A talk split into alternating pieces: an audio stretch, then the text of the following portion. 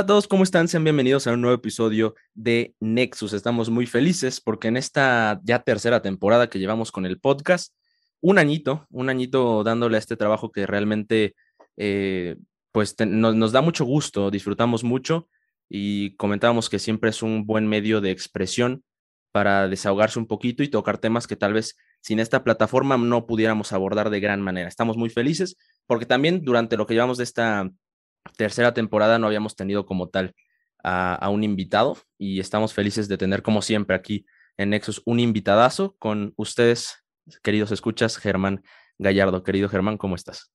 Muy bien, muy bien. Muchas gracias por la invitación a ambos y pues qué gusto conocerlos y me da mucho gusto estar aquí en su podcast. Muchas gracias, Germán. ¿Tú, Dargo, cómo andas? Pues también muy feliz, muy contento, muy animado y listísimo para empezar esta agradable conversación y una vez más reiterar este, nuestro agradecimiento a, Germán por querer participar en este proyecto y pues a darle, mi estimado Waldo, ya estamos listísimos. Perfecto, Dargo, pues te cedo a ti las palabras, las primeras palabras. Muy bien. Pues Germán, la verdad es que creo que eres una persona que yo definiría como multifacética. Pienso que tienes varios aspectos de tu vida que, bueno, al menos que se han mostrado al público. Eh, deben haber muchos más que no, claramente.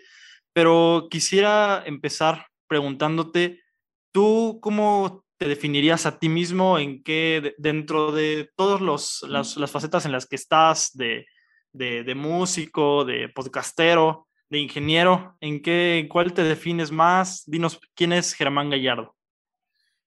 Uy, este, eh, buena pregunta. creo que es, eh, yo creo que soy alguien eh, que se considera como terco, o sea, siempre no me estoy quieto, soy alguien muy inquieto en ese sentido de que si algo me llama la atención, esa terquedad que te comentaba, este, me super enfoco en, una sola cosa. Este, claramente, eh, no es que solo, o sea, deje de hacer lo demás, sino como que lo priorizo sobre otras cosas.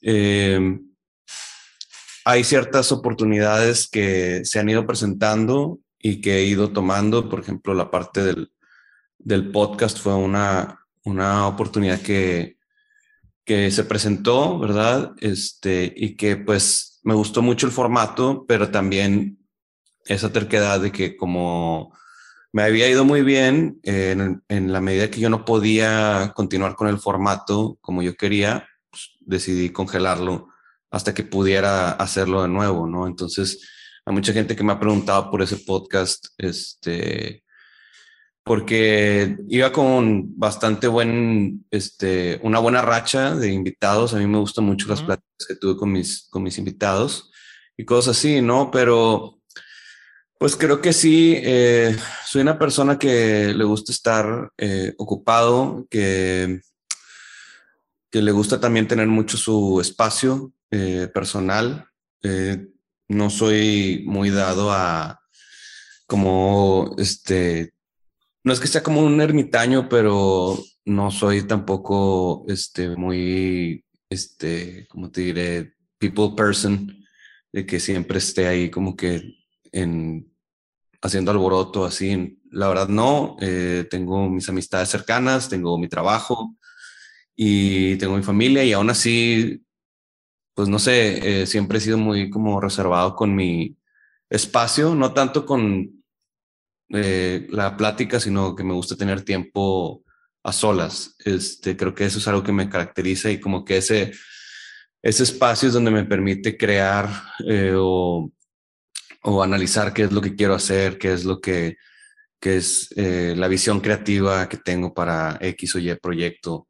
Este, sea propio o en alguno que esté participando. Este, ahora que estamos ensayando eh, para la nueva gira, pues sí paso mucho tiempo ensayando yo solo antes de, de, ir con la, con la banda, ¿no? Y ver cómo me siento y que si ensayo parado, que si ensayo sentado, que si este, ensayo todo corrido, que si lo fracciono, que si este, esto no me gusta como, aunque son las notas correctas, la posición o así. Entonces hay un como un trabajo de, de campo ahí que, que, me gusta hacerlo solo antes de, de, ir y para tener dos o tres opciones por si me piden cambiar algo. Entonces, eh, creo que es esa, digo, esa misma terquedad y pues alguien muy inquieto, alguien curioso, lo que me, lo que me define, alguien que le gusta trabajar este, mucho y pues que en general he tenido que trabajar eh, también solo. Eh, muchos de los proyectos he tenido que hacer este, solo porque, bueno, eh, así es. Mi proyecto de dar clases multicámaras por Zoom, pues lo tuve que hacer solo. Este, yo aprendí algo de fotografía para mis redes, y aprendí a grabar y editar video, a, grabar y editar música. Este, han sido cosas que mucho trabajo de campo lo hago solo, entonces, eh, pues por ahí creo que va la, la onda. Me gusta mucho colaborar con gente, pero también, pues hay veces que mi horario, por ejemplo, ahorita tengo chance de estar platicando con ustedes nueve y media y pues no puedo tener a alguien de que, oye, vente, se me ocurrió algo a las 11 de la noche, este, vamos a trabajar de 11 a, a 4 de la mañana o lo que sea. Y luego lo retomo como a las 3 de la tarde, así que vente también. No es algo que pueda este, ofrecer a un equipo de trabajo, ¿no? Entonces, eh, muchas de esas cosas lo he hecho solo, pero también eso es, creo yo que ha sido una buena ventana para poder colaborar con muchas personas de diferentes disciplinas, ¿no? Claro, y lo, y lo dijo bien David, multifacético, ¿no? Fotografía, eh, podcaster, músico, guitarrista, ingeniero, o sea, realmente te destacas en muchas de estas eh, profesiones. Y digo, funcionó como una gran introducción al podcast y a tu persona, si es, si es que algún despistado por ahí no te conoce, ¿no? Músico profesional, ya quedó claro. Guitarrista desde ya hace unos años y ahorita, eh, eh, bueno, lo has, lo has dicho, ¿no? De, has trabajado produciendo ciertos artistas, eh, grabando ciertas cosas, pero si no me equivoco, ahorita, por decirle de alguna manera, el trabajo de planta es el show que tienes con José Madero, ¿verdad? Sí, sí, el trabajo de Pepe es lo que ocupa la mayoría de mi, de mi tiempo o digamos es el, el proyecto en el que estoy más eh, enfocado. Ya pues desde el 2016 este, ha tenido que ser así y no es, no es por ninguna razón, además de que pues me siento cómodo y pues que requiere ese, ese tiempo. Ahorita pues estamos retomando nuestras primeras fechas desde que comenzó la pandemia y son cerca de 17 fechas, si no me equivoco, y empezamos el 9 de octubre, acabamos el 11 de diciembre y son pues todo, prácticamente todos los fines de semana, jueves, viernes, sábado. Este, regresate el domingo, repite, repite. Entonces no hay mucho tiempo este, para otras cosas de, a ese nivel, ¿no? Y también ha sido un proyecto que, pues, así se ha ido dando orgánicamente, ¿no? Este, cuando empezamos a trabajar con Pepe, no sabíamos o sea, cuánto iba a durar ese, ese proyecto de solista, o sea, no había una, no se nos dijo, oye, es, es la gira de Carmesilla o esto es para largo plazo, o sea, no, se fueron desenvolviendo las cosas de una manera muy natural, este, y pues aquí estamos, casi seis años después, menos dos de pandemia estáticos, pero igual aquí, aquí estamos. Su, su, primera gira, ya ahorita regresando de la pandemia, ¿dónde, dónde, se, dónde se estrenan? Eh, empezamos en Ciudad de México, en el Pepsi Center. Justo ahí nos quedamos en el, en el último show. Apenas iba arrancando la gira de, del disco Salmos, que salió en 2019. Este, y hicimos nada más cinco shows de esa gira. Era el primer show del 2020, primer y único show que tuvimos y ahí, y ahí nos quedamos. Este, entonces, ahí regresamos el 9 de octubre, ya en pues, unas tres semanas aprox, si no me equivoco. Sí. O sea, dos fines de semana y luego el tercer fin ya, pues es el show. Y pues sí, es, eh, está, está bonito regresar, haz de cuenta como si yo siento como si hubiera entrado un agujero negro y pues ya salí de regreso, o sea, exactamente donde, donde quedé, es así como que paradójico. Este, va a estar medio chistoso a la hora de las fotos porque traía el pelo súper corto a comparación de cómo lo tengo ahorita. Entonces, sí, así como que si hubiera ido muy lejos, hubiera pasado mucho tiempo. Pero pues, este, es lo que hay. Eh, yo me siento muy feliz de que, este, que podamos volver a tocar como, como banda, este, y que podamos retomar el proyecto de, de Pepe, ¿verdad? Claro, precisamente uno, uno de, estoy seguro que de David también, uno de nuestros últimos recuerdos antes de la pandemia, precisamente es ese Pepsi Center, en que digo, los dos fuimos y la verdad la pasamos bastante bien. Qué chido, qué chido. Qué chido, sí, la verdad es que le invertimos bastantito tiempo en, en preparar los shows. Este, hacemos ahí análisis de cómo se va sintiendo el, el setlist, de cómo nos vamos sintiendo nosotros, de pequeños cambios o cosas así. Y la idea es cada vez superarnos en ofrecer un, un mejor show, ¿no? Este, la idea es hacer pasar un buen rato, un buen rato al, al público de, de Pepe. Y, y, pues nada, la verdad que bueno que, que, pudieron ver el show. Ojalá este, les, haya, les haya gustado. Sí, definitivamente. Estuvo, estuvo muy divertido y como te decía, fue nuestra última experiencia antes de, de, bueno, de las últimas experiencias antes de que llegara la pandemia. Y pues nada, yo igual eh, en unas tres semanas, yo igual ahí te estaré viendo de regreso en el Pepsi Center, mi querido Germán. Pero quería, quería ir antes de, de, que vayas, Dargo.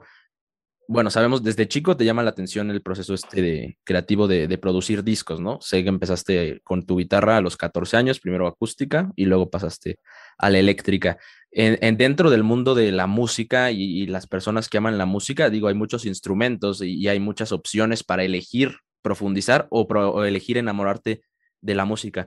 ¿Qué te hizo a ti elegir una guitarra?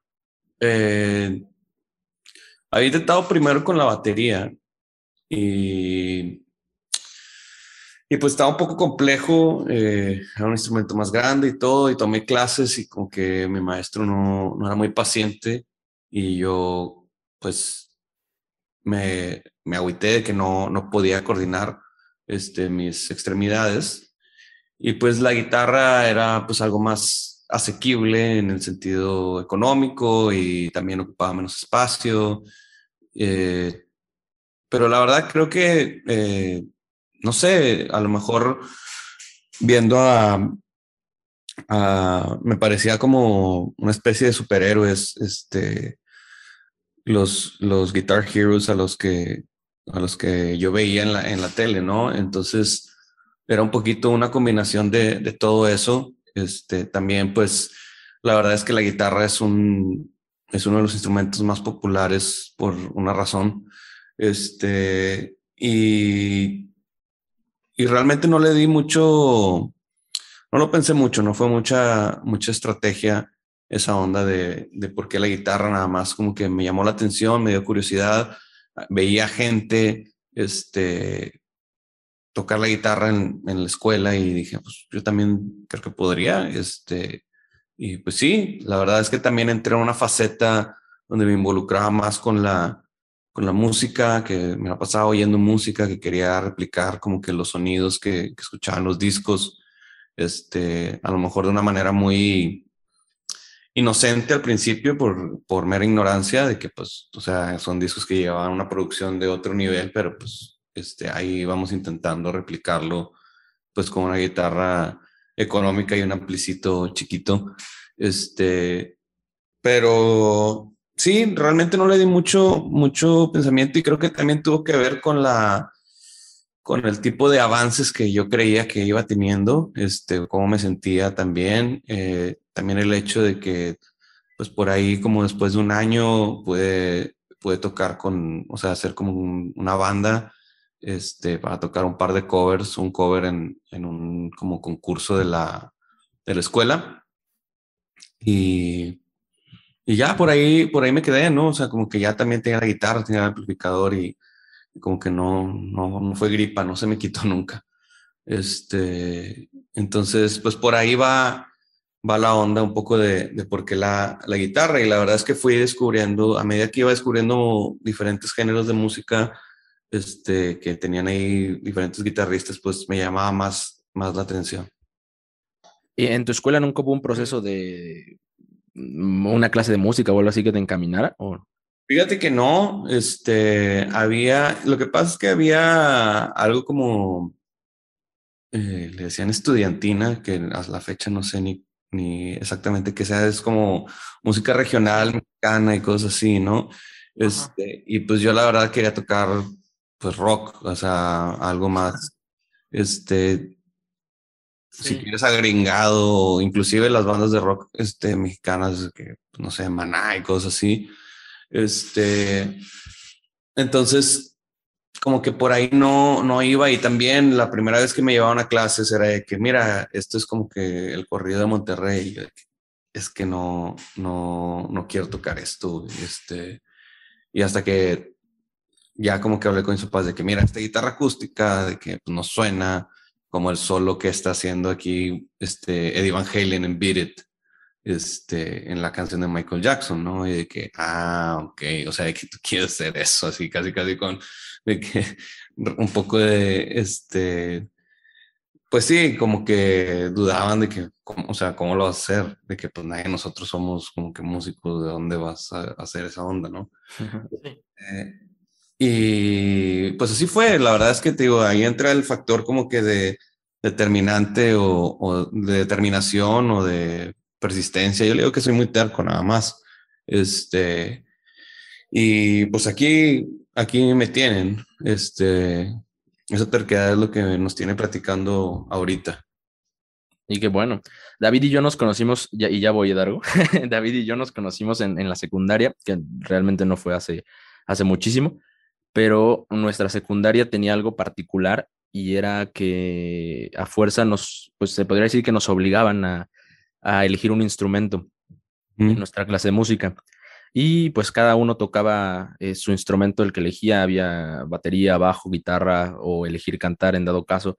Y pues eso fue como que a, los dos lo que nos introdujo, yo creo, a más a escuchar tan solo la música y a empezar a tocar música. O, sea, no nos estamos diciendo que somos profesionales ni que somos muy buenos, pero fue lo que nos llevó a, a, a introducirnos en este mundo y la verdad me parece una estrategia bastante bonita por parte de nuestra ex secundaria que, que le agradezco mucho y que creo que sería bueno que se empiece a, a esparcir por, por más eh, escuelas, ya sea privadas o, o sea públicas. Pero bueno, Dargo. Sí, digo, este, vivimos en un país que tiene pues un bastante folclore, este, pero se invierte poco en, en la cultura. Este, esa es la, la, realidad. O sea, nosotros tenemos una historia muy rica y tradiciones, pues eso es a lo que me refiero con folclore, pero realmente no hay una prioridad en las, en, el, en las artes en general, o sea, no en la música, sino en cine, eh, fotografía, pintura, este, teatro, eh, música. No es prioridad y pues cada vez los, los apoyos este, son menos para ahí y pues no hay como una, una sí, una, un sentido en, en meterlo a la, a la a la educación, a la educación básica. Yo creo que, yo estoy de acuerdo con, contigo, Orlando, en el sentido de que sí es una muy buena estrategia por parte de las, de las escuelas, eh, de muchas escuelas ahorita que es más común, sobre todo privadas, este, que ofrecen ese tipo de, de clases, inclusive de instrumentos ya un poquito más este, formales o clásicos como clarinete y, o, o trombón, cosas así. Sí. Este, no algo tan eh, común este, como la guitarra. Eh, y la verdad que bueno, la verdad es que sí es, es una muy, buen, muy, una muy buena oportunidad porque pues en algún lado tiene que este, preservarse la parte cultural, ¿no? O sea, hablar de, de cultura no es nada más hablar de que de canciones de Agustín Lara y, o Juan Gabriel inclusive, o sea, la verdad es que cultura tiene que retratar el ámbito social o contemporáneo en el que, en el que vivimos.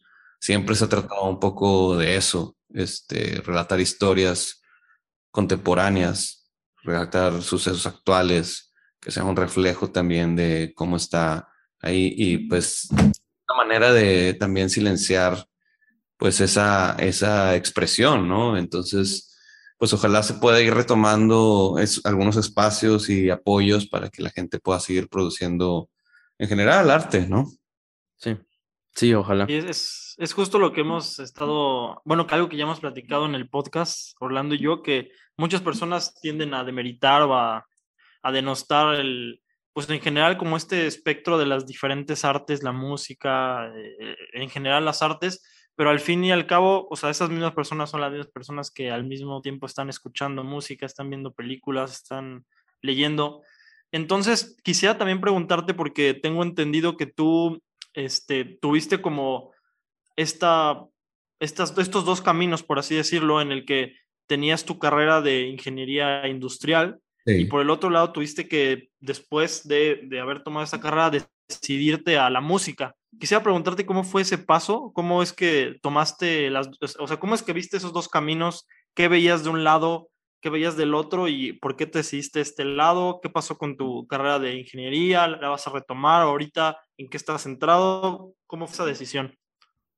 Sí, bueno, eh, yo soy ingeniero industrial egresado al Tecnológico Monterrey.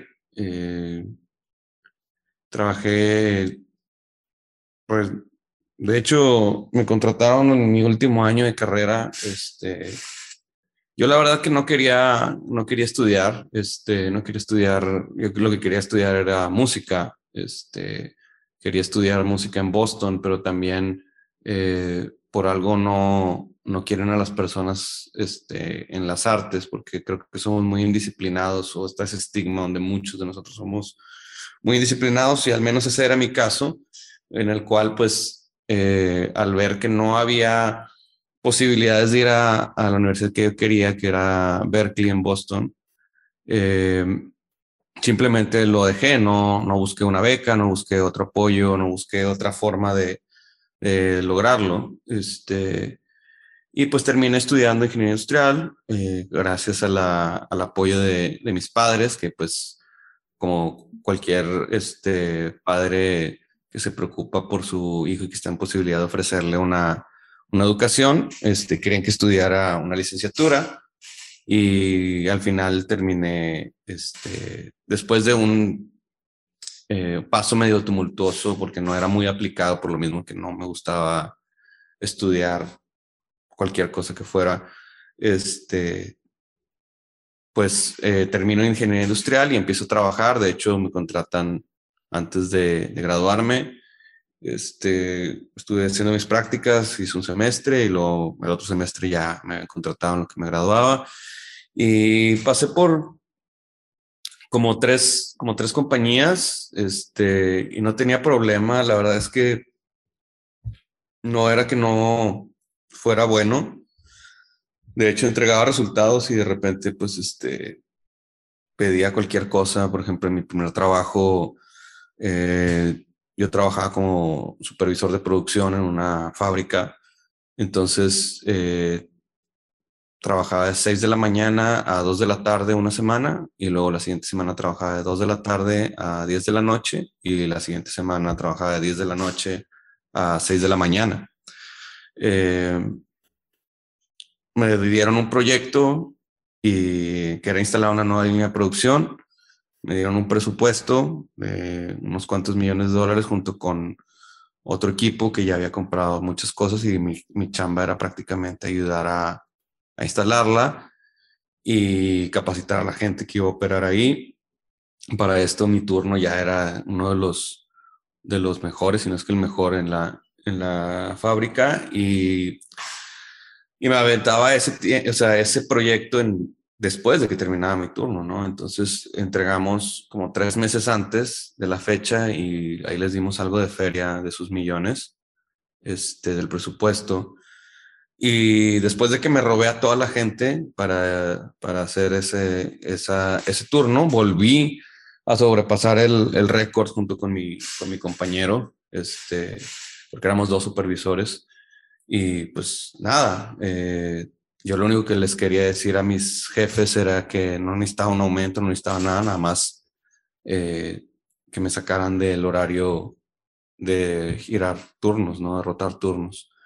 Me dijeron que no, este, que, tenía, que ahí venía otra línea y así, pues, por ejemplo, ahí ni siquiera no fue muy, este, racional.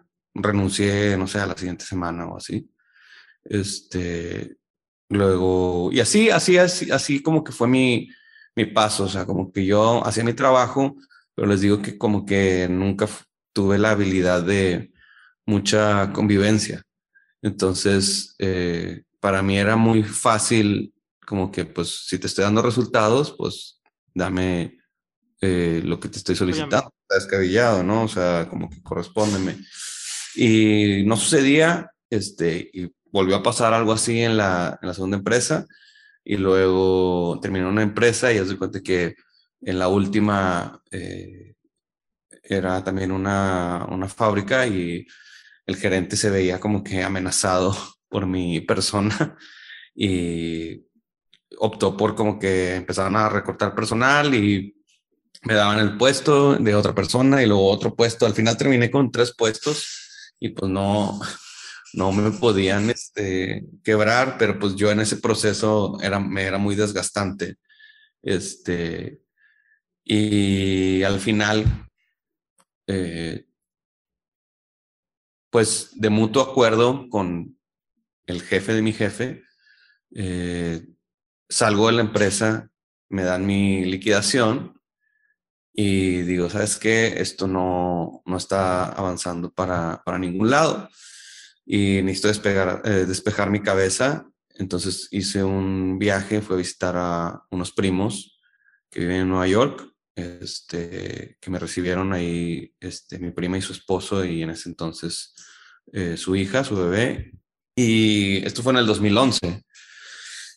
Y pues, como te digo, realmente era como que me despertaba temprano, desayunaba y me iba a la ciudad y estaba solo prácticamente. Este, y ahí es donde tuve el espacio como para empezar a pensar qué era lo que quería hacer. Tuve días, tuve días para esparcimiento.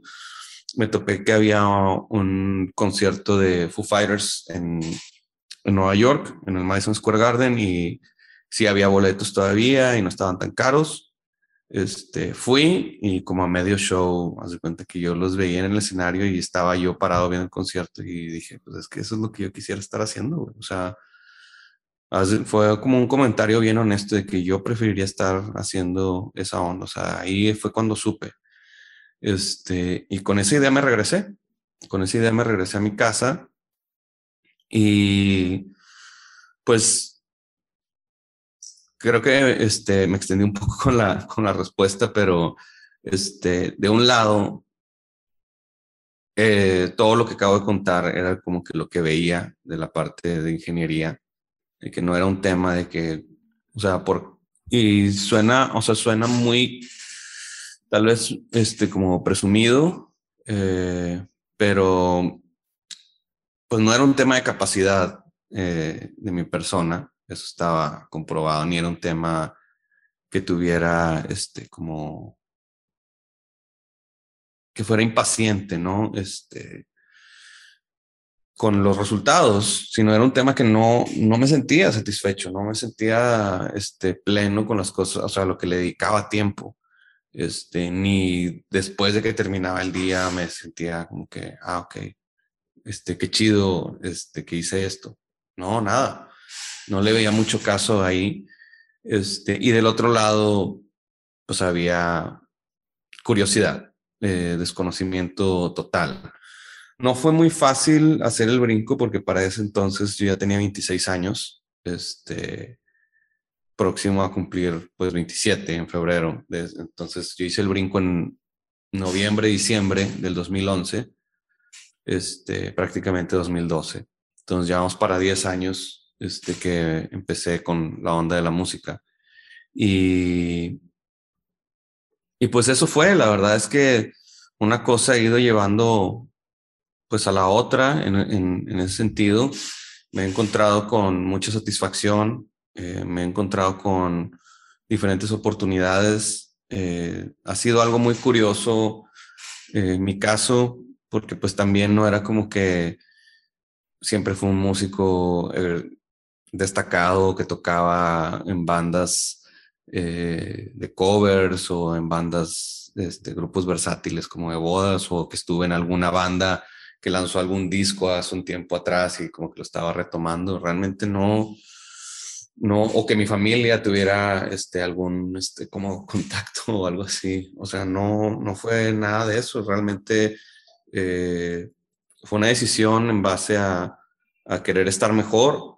Este, y hubo gente que me, que me abrió las puertas en, en el mundo musical y pues eh, sabía, o sea, yo sé que nada más tenía como una, una oportunidad y me decía, pues no sé a dónde vamos a ir, pero pues más vale que le eches, o sea, todo el empeño, todo el esfuerzo, porque nada más esta va a ser, seguramente, o sea, nada más esta es, es esta chance la que tienes y, y poco a poco, o sea, te digo, nunca, como que nunca esa parte de hacer las cosas solo o seguir la línea tradicional, ni siquiera en, la, en, el, en el ambiente musical lo pude, pude caer en un estereotipo. O sea, con mis amigos músicos soy de los más estructurados por, por, por lo de la carrera y así. Y, y con mis amigos, este, pues, que tienen trabajo, digamos, más tradicional, pues soy el que trae el pelo largo y soy toca un escenario, o sea, soy como que el más desorganizado.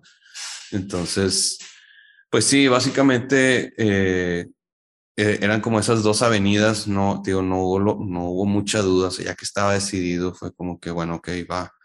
Y se ha basado mucho en escuchar personas alrededor de mí de qué, estás haciendo, o sea, ¿por qué estás haciendo esto? Este, entonces sí, sí ha sido un proceso eh, donde tienes que tener como mucha honestidad, o sea, ser como muy este, certero o muy honesto contigo mismo para ver a dónde, o sea, qué es lo que quieres hacer y qué es lo que, qué es lo que quieres realmente, pues, generar, ¿no? Este, yo la verdad te voy a ser sincero, o sea, yo no, cuando yo vi a Foo Fighters en el, en el, en el Madison Square Garden, en el escenario, yo no, yo no sé, o sea, yo no me imaginaba, no conocía a Pepe, no, no conocía a Bucho, no conocía a nadie de la banda. No tenía ningún contacto que me pudiera decir de que, ¿sabes que Te vas a subir a un escenario remotamente parecido a este. Este, pero sabía que era lo que quería hacer. Este, entonces, pues así ha sido, no ha sido fácil, ha llevado, ha sido un camino de mucha de mucha incertidumbre, de mucha duda. Este ha sido un camino muy solitario en ese sentido, porque pues es muy poca la gente con la que se puede eh, relacionar o identificar esto, este tipo de movimientos de hacer un cambio de carrera. Y yo lo hice pues relativamente joven, sin, sin esposa ni, ni hijos en ese momento, pero eh, sí, sí generó como, espérate, ¿qué está sucediendo con mis relaciones personales más cercanas, no?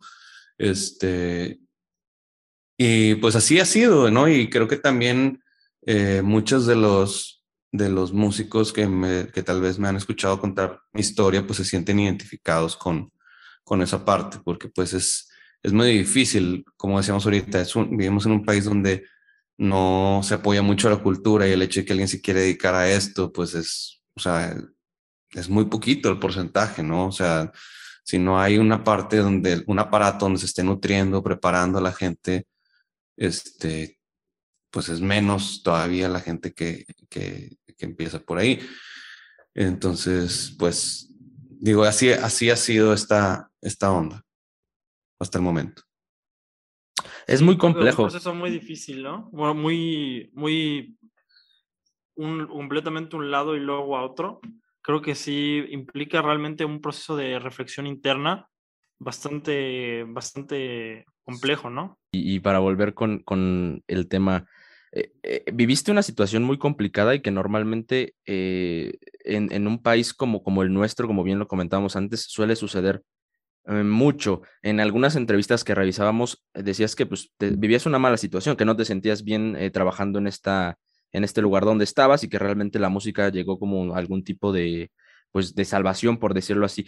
Eh, ¿qué, ¿qué, tanto afectó sentirte así para expresarlo de alguna forma en tus creaciones artísticas posteriores? Eh,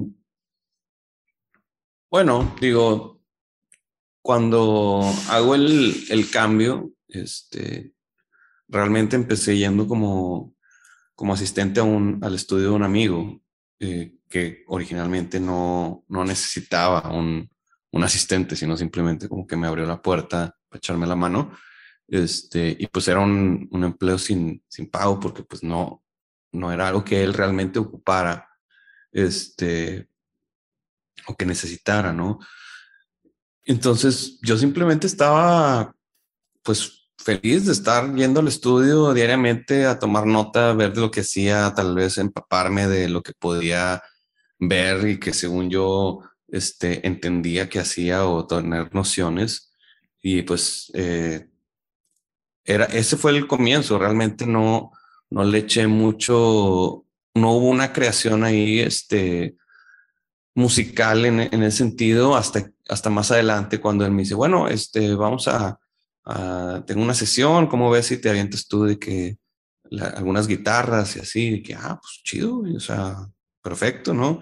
Y ahí fue ese como intercambio, aprender a ser dirigido en una sesión, aprender a, este, mejorar mi, mi tiempo en relación al metrónomo, a, que, que, yo pudiera pues tocar en base a lo que a lo que él esperaba o que el productor esperaba, este, que el cliente de mi amigo pues estuviera satisfecho, ¿no? Y toda esa onda, entender cómo era el proceso, que se graba primero, este, qué había que hacer, de repente pues estábamos haciendo de que sesión de baterías a las 11 de la noche ahí en, su estudio y cosas así. Entonces eh, yo estaba feliz, yo estaba feliz porque no era, mi tema no era como que este de, del trabajo anterior, como que digo, ni era la paga, ni era como que simplemente no le veía el punto a la actividad que estaba haciendo, o sea, no veía como algo que, que a mí me, sintiera, me hiciera sentir como que, ah, ok, es algo con un propósito y aquí, este, era algo como que muy, muy fácil para mí sentirme identificado con, ok, pues esto es, eh, estoy haciendo algo que es una creación literaria, aunque sea algo más, literalmente es pues arte, ¿no? Y me, emocionaba mucho la idea, este, aunque no fuera mi canción y entender cómo, este, se dirige una sesión, cómo se contrata a los músicos, cómo se planean las cosas, cómo no se hacen ciertas cosas, cómo se debe tocar, cómo no se debe tocar. Este, fue una experiencia súper, súper enriquecedora, este, ir aprendiendo las herramientas del software, de, de, cosas así. Este, entonces, pues te digo, como que esa curiosidad se fue, se fue haciendo, este, y en ese tiempo, pues vivía todavía de mi, de mi que no era mucho, pero pues ahí tenía que ir viendo cómo, cómo hacerle. Y pues poco a poco fue agarrando trabajos que pagaban muy poquito, pero pues a mí no me importaba, o sea, eh, esa onda. Eh, yo todavía estaba en una posición donde eh, no tenía compromisos fuertes, me hacía responsable de mis compromisos en, casa de mis papás y ya, ¿no? Este, entonces, eh, pues yo nada más me sentía muy, muy liberado en, ese sentido y que quería más, ¿no? O sea, quería más, quería empezar a, a tener mis propias grabaciones, quería este, aprender más de repente como que estas ondas y me acuerdo que me inscribí a un, a un diplomado de, de, grabación y producción musical y, este, y era como que un concurso de likes este, para que tenga un descuento sustancial, una beca. Y ahí me ves de que este, concursando y ganando esa madre este, en un año. Este, y paralelamente de que pues un amigo como que me vio ahí y me dijo, que, oye, vamos a poner un negocio, ¿qué, ¿qué, piensas con lo de la música? Él no es músico, o sea, digamos, profesional, sino que es muy, o sea, es un entusiasta de la música, él toca piano y, guitarra y canta, pero no es algo a lo que se dedique profesionalmente, ¿no? Entonces pusimos una sala de ensayo, este, donde podíamos grabar los ensayos, ¿no? Rentamos un local lo, lo adecuamos, este, con tabla roca, con paneles este, de, de, fibra de vidrio que nosotros hicimos, este, encontramos una alfombra, lo alfombramos y cosas así, ¿no? Y, eso también eh, nos permitió de que pues tener un flujo de gente hacia, hacia ese espacio y empezar a conocer más gente este, junto con el diplomado. O sea, siempre ha sido como una onda, eh, pues sí, eh, al final con diferentes facetas, este, porque digamos, nada más, pues rascando la guitarra eh, es complicado, tienes que tener un, un paquete de habilidades para pues sí, producirte a ti mismo y marketing y venderte y negociar y este, tener una visión creativa y, cosas así. Este, y yo entiendo, entiendo que mucha gente no lo, no, o sea, es feliz perfeccionando su, su arte y su habilidad de, tocar la guitarra. Este, a mí me gusta mucho. Yo no considero que, que tenga este, mucha habilidad para ello. Eh, hay gente que es realmente increíble en el instrumento, pero pues me ha funcionado el esquema que yo he ido, ido teniendo. Este, y, y pues nada, me gustaría, me gustaría este, ser mejor en todas esas áreas, pero la verdad es que no, no, pues poco a poco, hay veces que, que sí me impaciento y te decía, pues es medio complicado hacer un, un brinco de este, de, este, de este índole, porque pues, te decía, no, no, no hay muchos apoyos como que para que sea una idea o algo que pueda aspirar mucha gente, este, más allá de, o te dedicas a ser un músico de cámara, de conservatorio, de, orquesta, y este, y ya, y tienes por ahí tus trabajos, este, pero algo así como, o simplemente pues pones como una academia y das clases, o tienes un grupo de covers y vas a eventos, este, entonces no es algo como que sea muy atractivo para mucha gente, no es algo que en la escuela den mucha, mucho como foco a esas, a ese tipo de, de, formación con la, obviamente, la, la excepción de la, del músico formal, ¿verdad? Del músico de academia, del músico de cámara, de un conservatorio. Este, pero en la onda contemporánea, pues no, no existe, güey. O sea, no existe, o sea, una escuela que prepare a la gente para la música pop, este, para la música rock o para la música. No, no, no lo hay. Este, y muchas veces tienes ingenieros que son guitarristas, este, o productores que son, que son pianistas o cosas así. Entonces, la gente que realmente pues quiere ser, como dicen en Estados Unidos, o sea, su, ahí así hay un título de Performing Arts en, en, en instrumentos, ¿no? O sea, y literalmente, pues es, o sea, haces tu carrera en, como ejecutante y hay este ejecutante de, pues, de jazz o de música pop, así, es, aquí no hay mucho, mucho apoyo para ese tipo de, de, cosas. Y aún así es, o sea, digo, es complicado en general, porque se le ve como algo desordenado, se le ve como algo irregular, se le ve como algo informal. Este, entonces, no es lo mismo como que tienes tu trabajo estable y, ah, me salí de mi trabajo para poner mi negocio. Ese decir mi negocio, aunque sea un puesto de tacos, es como, no, pues chido, o sea, ojalá te vaya bien y es un buen plan y dale. Mm, yo creo que no, o sea, si alguien dice que no, me voy a seguir mi trabajo para ser músico, ¿de qué por?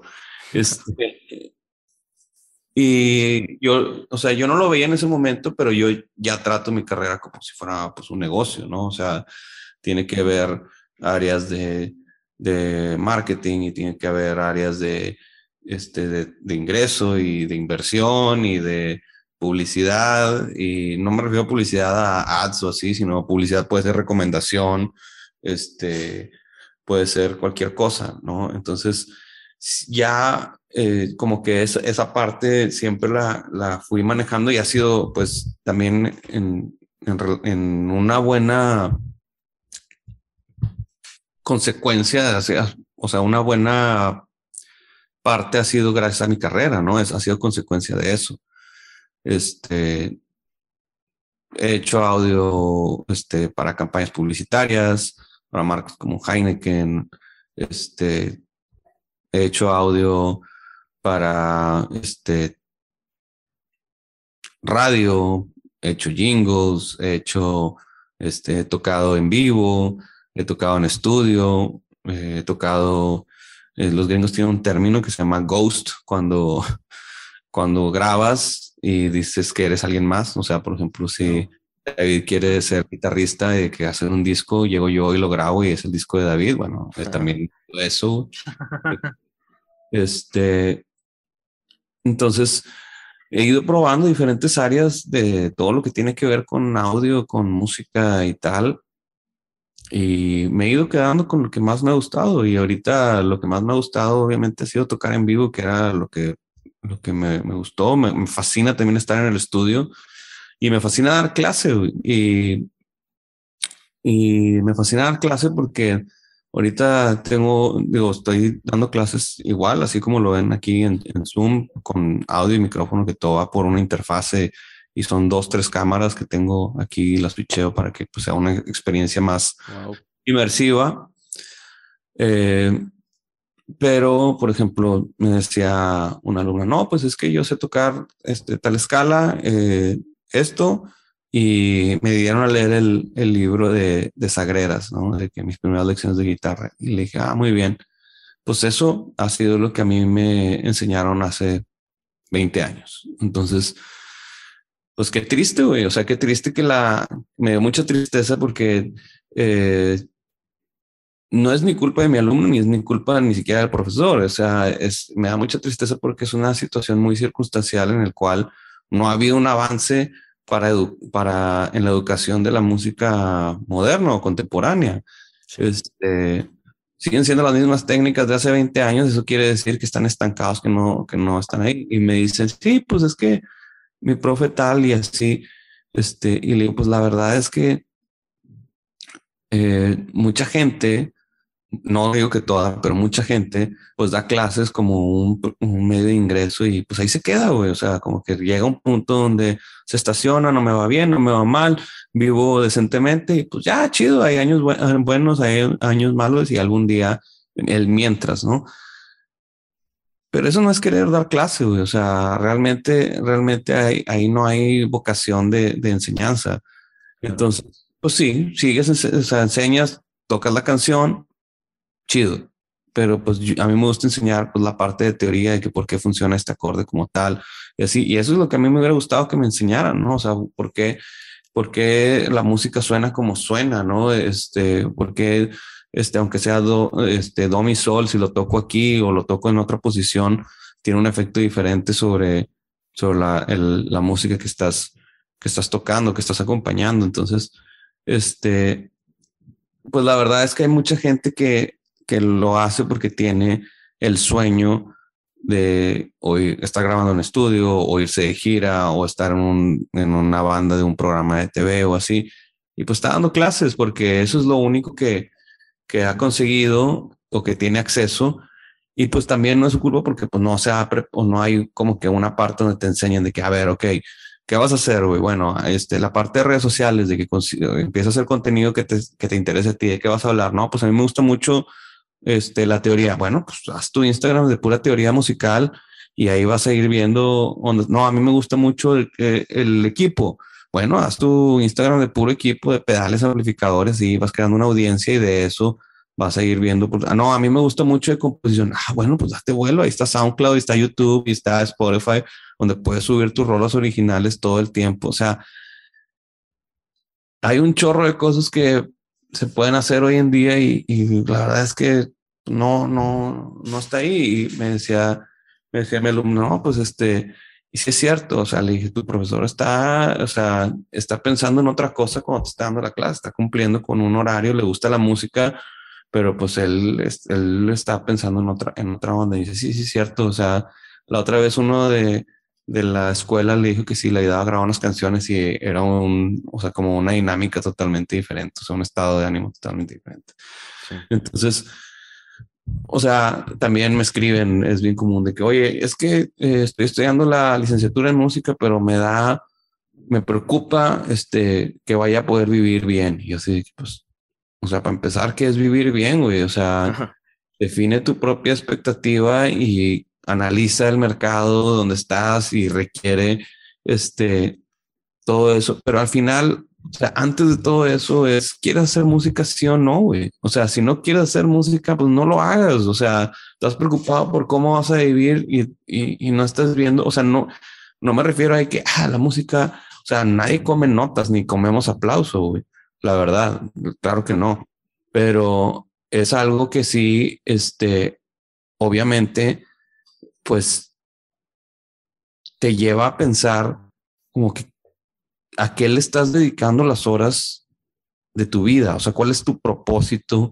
Y no me refiero como tu propósito celestial o divino, simplemente, o sea, a qué le quieres dedicar tu existencia, O sea, y suena como muy profundo, pero pues es eso, hay gente que le apasiona la, arquitectura, güey, que no puede tener suficiente sobre, o sea, te puede hablar, o, sea, esa cosa de la que hablas todo el tiempo y que ya tus amigos están hartos de que hables de ese tema, eso es lo que te apasiona, güey, a eso le deberías dedicar tu tiempo, güey. o sea, si son legos, me da igual, güey, o sea, me acabo de ver hace como un mes, este, era como un, un story de, de un que estaban como haciendo un profile de un güey que es como legomaníaco.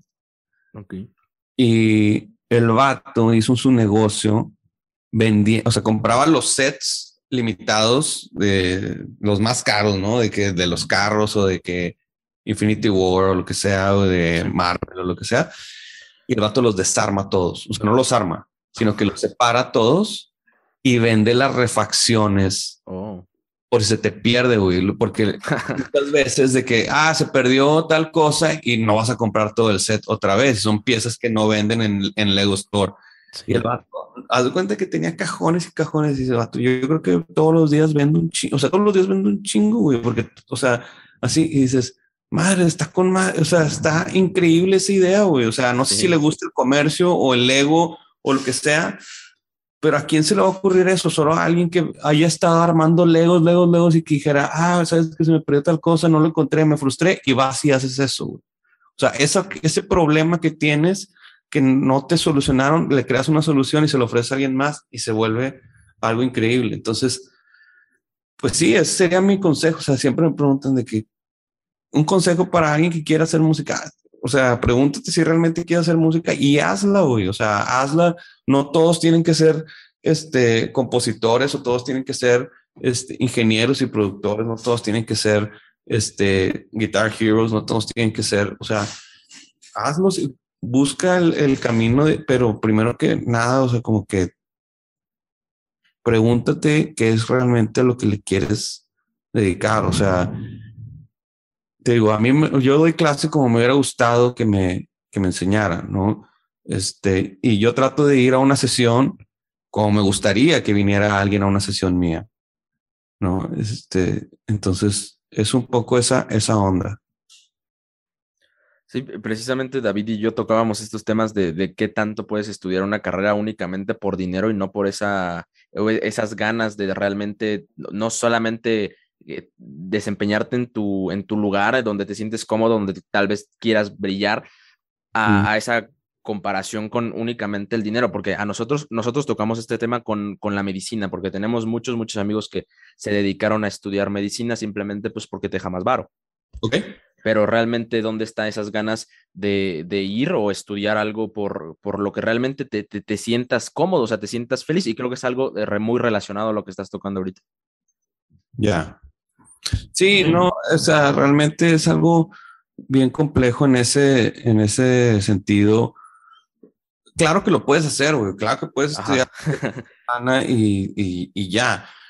O sea, y no a todos tienen esa, esa, esa crisis existencial, güey. O sea, no todos la tienen, güey. O sea, pues chido, güey, yo quiero, o sea, hay gente que es más importante su estabilidad y recibir, o sea, este, una quincena y chido y su pasión, güey, se, o sea, por eso hay gente que, que hace de sus hobbies algo increíble, güey, o sea, porque ahí desfogan todo, es realmente de su pasión, hay gente que tiene, pues, instrumentos carísimos, güey, o hay gente que se va de viaje a lugares increíbles porque eso es lo que de ahí como que desfogan eso, este, y, y pues también está la contraparte, ¿no? O sea, cuando haces algo que te gusta, tanto tu trabajo, pues también viene con ciertas presiones de un trabajo normal o estrés de un trabajo que si llegas a una fecha, este compromiso de entrega, güey, que si de repente, pues, este, por ejemplo, mi trabajo en lo particular, pues trabajo, no, o sea, estoy fuera fines de semana, que es cuando la mayoría de la gente pues tiene tiempo libre, pues es cuando yo trabajo, O sea, así de sencillo. Cuando tengo tiempo libre un lunes en la mañana, pues todos están trabajando. Eso es, es algo este, muy real, ¿no? Entonces, o sea, también no todo es como que, o sea, suena muy como heroico y así bien padre y todo, pero pues también viene con compromisos. Pero la cosa es reconocer el hecho de que, bueno, está pasando esto, y es algo que me digo a mí mismo todo el tiempo. No, o sea, tú escogiste esto. Sí, bueno, pues entonces, o sea, ¿cuál es la queja, güey? O sea, si está difícil, pues está difícil, pero tú escogiste eso. O sea, ni modo, güey. A la próxima vez no escojas eso, güey. O sea, o, sea, es algo muy real. Este, y creo que, creo que también es parte, es parte de, ¿no? Este, tiene mucho que ver, en, al menos para mí, ha tenido mucho que ver que cuando tienes ese nivel de, de, de, honestidad, de que esto es lo que soy, esto es lo que quiero hacer, esto es, pues mucha gente se, se va y los que se quedan dices, ah, ok, ok, chido, güey. O sea, esta es realmente la gente que le interesa este, tener una relación conmigo o mi bienestar o, o tal. Y con esto es donde debes de pasar tu tiempo. O sea, e, eso también es algo muy liberador en ese sentido.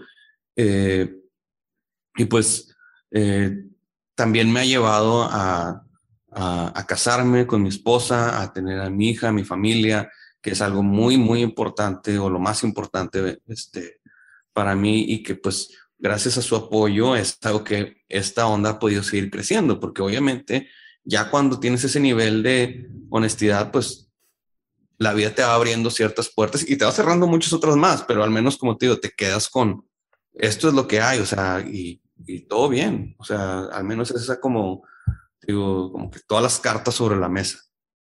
Sí, creo que tiene que ver mucho con el proyecto de vida que cada quien forma y que cada quien va idealizando, ¿no?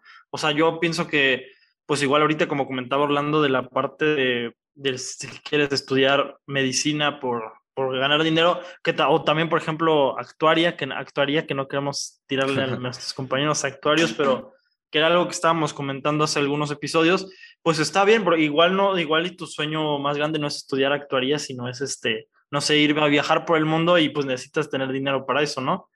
Y creo que es válido también, pero quisiera dejar ahorita un poco eh, este tema de lado y preguntarte por algo que vi que también, eh, investigando también y un poco sobre, sobre tu persona, vi que emprendiste este, este viaje y te mudaste a Costa Rica. ¿Sigues viviendo en Costa Rica todavía? No, no, yo vivo aquí en Monterrey. Viví en Costa Rica del 2016 a prácticamente el 2019. Nos regresamos para las fiestas de diciembre de 2018. Este, fue, eh, nos fuimos a vivir a Costa Rica porque mi esposa le hicieron una oferta de trabajo allá de la misma empresa donde ella trabaja. Le hicieron una oferta con sede en Costa Rica y pues era una muy buena oportunidad. Lo hablamos y nos fuimos, ¿verdad? O sea, anteponiendo obviamente eh, pues el bienestar de, de, su carrera y también el mío, ¿verdad? Porque eh, fue justo en 2016 cuando nos fuimos y fue justo antes de, de empezar la, la, la, gira con Pepe. Entonces, pues obviamente el proyecto de Pepe es el proyecto más grande en el que yo he participado y le dije, pues si estás de acuerdo en que yo esté viajando de Costa Rica a Monterrey para después de Monterrey ir a tocar a donde sea que toquemos, pues va, o sea, porque no puedo perder esa, esa oportunidad de, de irme de gira como tal, ¿no? Este, Y dije, yo no tengo problema, nos vamos, empacamos, o sea, empaco mis cosas y nos vamos.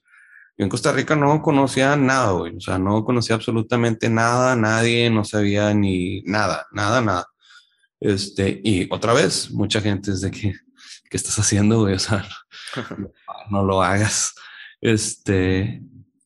Sí, se escucha mortal, así de, que te la dejan caer y, luego tener que estar viajando de, de, allá acá y para los conciertos que realmente son seguidos, entonces sí, sí se escucha mortal.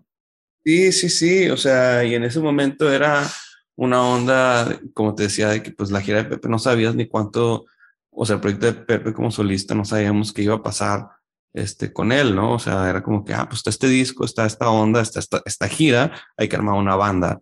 Y se armó la banda y giramos y el siguiente año, que, oiga, vamos a grabar otro disco. Ah, ok, chido. Este, entonces, pues sí, también fue esa onda, pero fue, o sea, fui muy, enfático en el sentido de que, pues a mí, me, si, a, si a mí se me presentaba una oportunidad de, de esa magnitud, de que, oye, ¿sabes qué? Me requieren para tocar con X artista, pero necesitamos irnos a vivir a otro lado. O sea, no sé, eh, tocar con este, quien sea, con, no sé. en otro país, ¿no? Alejandro Sanz, y pues nada más que el vato dice que, que me quiere tener en, cerca en España, ¿no? O sea, irnos o sea, yo hubiera dicho, o sea, yo hubiera esperado que mi esposo me dijera que sí, güey. Este, entonces, en este caso, se cuenta que era, era una oportunidad de ese tamaño para, para su carrera, ¿no? Y para su currículum. Y pues particularmente siendo alguien que, pues, que amas, pues lo quieres ver feliz y todo. Entonces, le dije, ¿estás segura que quieres irte para allá? Nos vamos. Yo empaco el estudio y nos vamos. Y sí, o sea, nos fuimos. Este, hice, algunos de mis amigos más cercanos viven allá, este, terminé conociendo gente increíble, este, teniendo más oportunidades eh, y contactos con gente de la industria este, musical, eh, no tanto en Costa Rica, sino eh, pues ahí había una, una, tienda de guitarras a la que como que yo hice un escaneo ahí de que pues qué hago, o sea, de cuenta que eran vacaciones para mí este, permanente hasta que hubiera gira. Show. Este, y llegué a dar una, llegué, veía las tiendas locales ahí por internet y di con la que me pareció que tenía mejor perfil o que al menos comulgaba más conmigo, sin conocerla ni nada. Y un día agarré el carro, manejé hasta ahí y, o sea, haz de cuenta que el resto es historia. O sea, me encontré a, a, mis amigos, haz de cuenta. Este, y trabajé un rato ahí en la tienda ayudándoles a hacer contenido y sí, tal, y, cosas y eventos y de repente, o sea, fuimos creciendo en, en, pequeñas aventuras o proyectitos y pues a la fecha sigo colaborando con ellos, o sea, aparte del patrocinio que, que tengo de, mis, de, las guitarras y cosas así, es gracias a ellos, o sea, ahí fue donde conocí la marca, ahí fue donde compré mis primeras guitarras, este, con gracias a ellos tuve un acercamiento inicial con la marca. Este, ya regresando acá, pues he colaborado con otras, con otras tiendas también, este, que pues venden aquí eh, PRS Guitars y, y sigo colaborando con, con, mis amigos de Costa Rica, que son este, guitarras 357. Entonces, eh, pues también no, no, era algo fácil, deja tú los, trabajos, pues no, no era algo fácil, este, siendo de Monterrey y toda nuestra familia, los dos de Monterrey, mi esposa y yo, y toda nuestra familia estando aquí en Monterrey, irnos a un, a un país que nadie de nuestra familia conoce, que no tienes un familiar cercano allá, que no sabes ni qué onda, este, pues sí estaba, sí estaba un poco complejo le sumas que pues mi trabajo realmente pues seguía acá en, en Monterrey, este, era un, un, nivel de complejidad un poquito más, más arduo, pero pues la verdad es que este, mi esposa es, es increíble, es un, es un caballito de batalla y, y pues salimos, o sea, fuimos y logramos ese, ese proyecto, o sea, y nos regresamos porque pues mi esposa estaba embarazada, ¿no? Entonces ya terminó su contrato de tres años eh, en el 2019 aquí y haz de cuenta que para el mes 4 del 2019 pues nació mi hija. O sea, fue así como que bien, bien preciso el asunto, ¿no? O sea, fue el, el, capítulo que Costa Rica se cierra con el, con el, no cuando llegamos, sino cuando nace Olivia, se llama mi hija. Entonces, este, Olivia nace un 3 de abril y nosotros nos fuimos un primero de abril de 2016 para allá. O sea, entonces fueron tres años exactitos. Este, fueron tres años exactitos en ese sentido. Y, y pues también, este, fue cambiar mucha dinámica. Ahora eres papá, él tiene otra serie de compromisos, otra serie de aprendizajes, otra serie de retos este, regresar, Ahora pues somos tres en lugar de dos, donde vamos a vivir, etcétera. Entonces sí, sí ha sido muy, muy interesante. Este, y creo que mucho de eso, pues digo, ha sido gracias a la, a la curiosidad. digo, soy alguien que le gusta, que soy medio reservado y le gusta su espacio, pero pues con mis amigos cercanos eh, me gusta mucho convivir y estar y tal. Este, y, y pues me ha llevado una grata sorpresa el, el, hecho de, arriesgar, la verdad. Y también hay que decirlo, o sea, me he llevado muchos corajes a arriesgar. No todos los, puedes ganar, pero este, otra vez, vamos al punto de, ¿tú escogiste esto? Pues sí. Ah, ok. Entonces, o sea, básicamente no hagas pedo.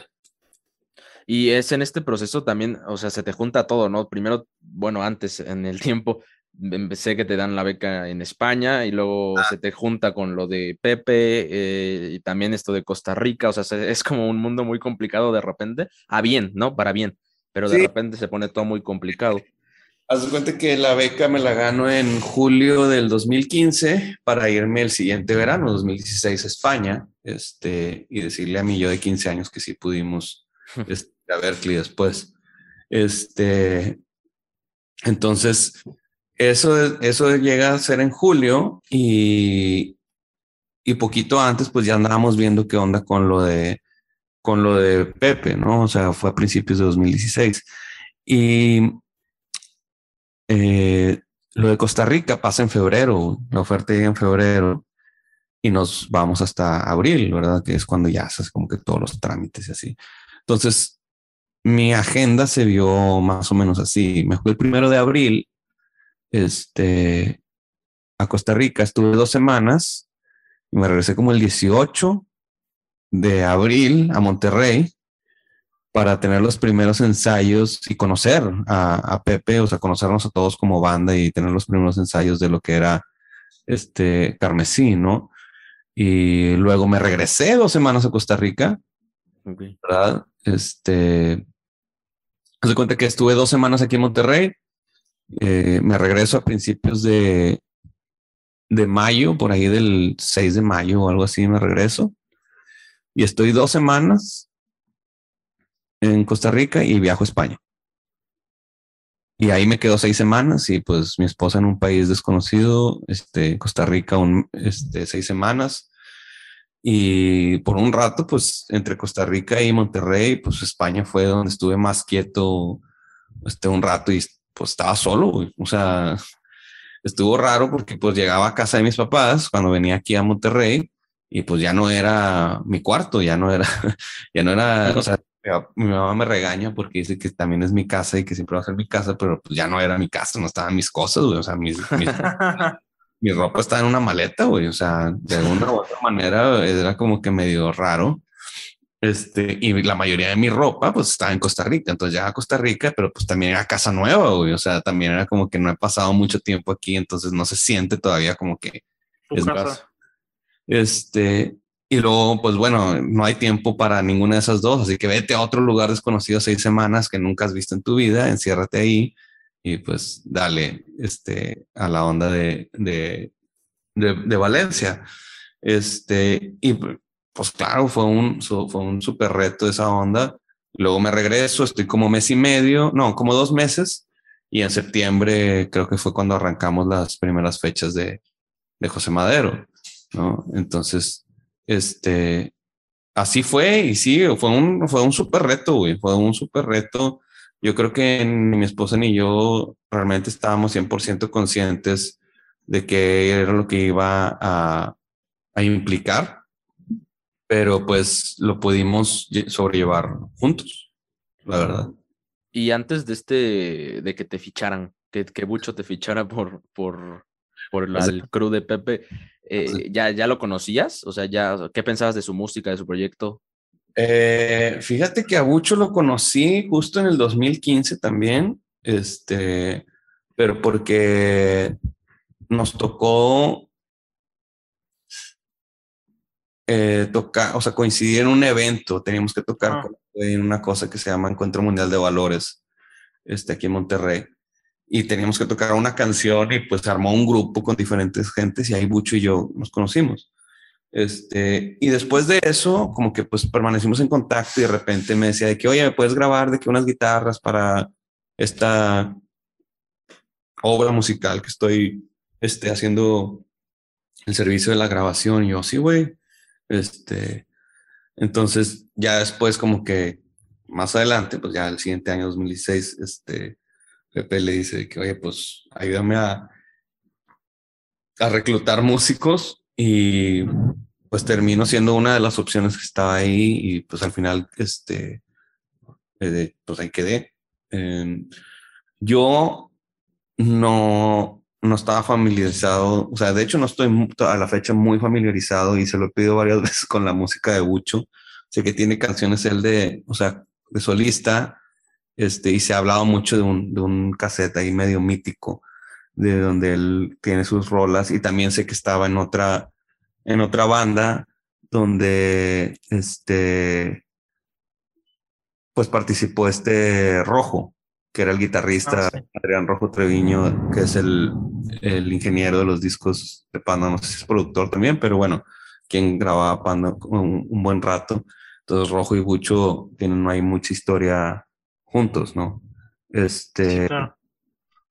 Pero más allá de eso, no conocía a nadie, güey. No conocía ni a, o sea, a Pepe sabía quién era por Panda, pero, ah, o sea, no, no tenía trato con él. O sea, cuando me dijeron de que, ah, oye, es lo de José Madero, y yo, ah, ok, el de Panda, sí. Me dice, pero suena otra cosa. Y yo, ah, ok, escuchar la dije, ah, está chido, güey, está chido que no sea lo mismo. O sea, ahí fue donde yo como que coincidí y después al principio, pues vi, después vi una entrevista donde Pepe dice que pues sería medio raro ofrecerle lo mismo al público, que suena igual, ¿no? O sea, dije, ah, ok, pues está chido, o sea, ya estamos más o menos en la misma página, en ese, en ese tren de pensamiento, ¿no?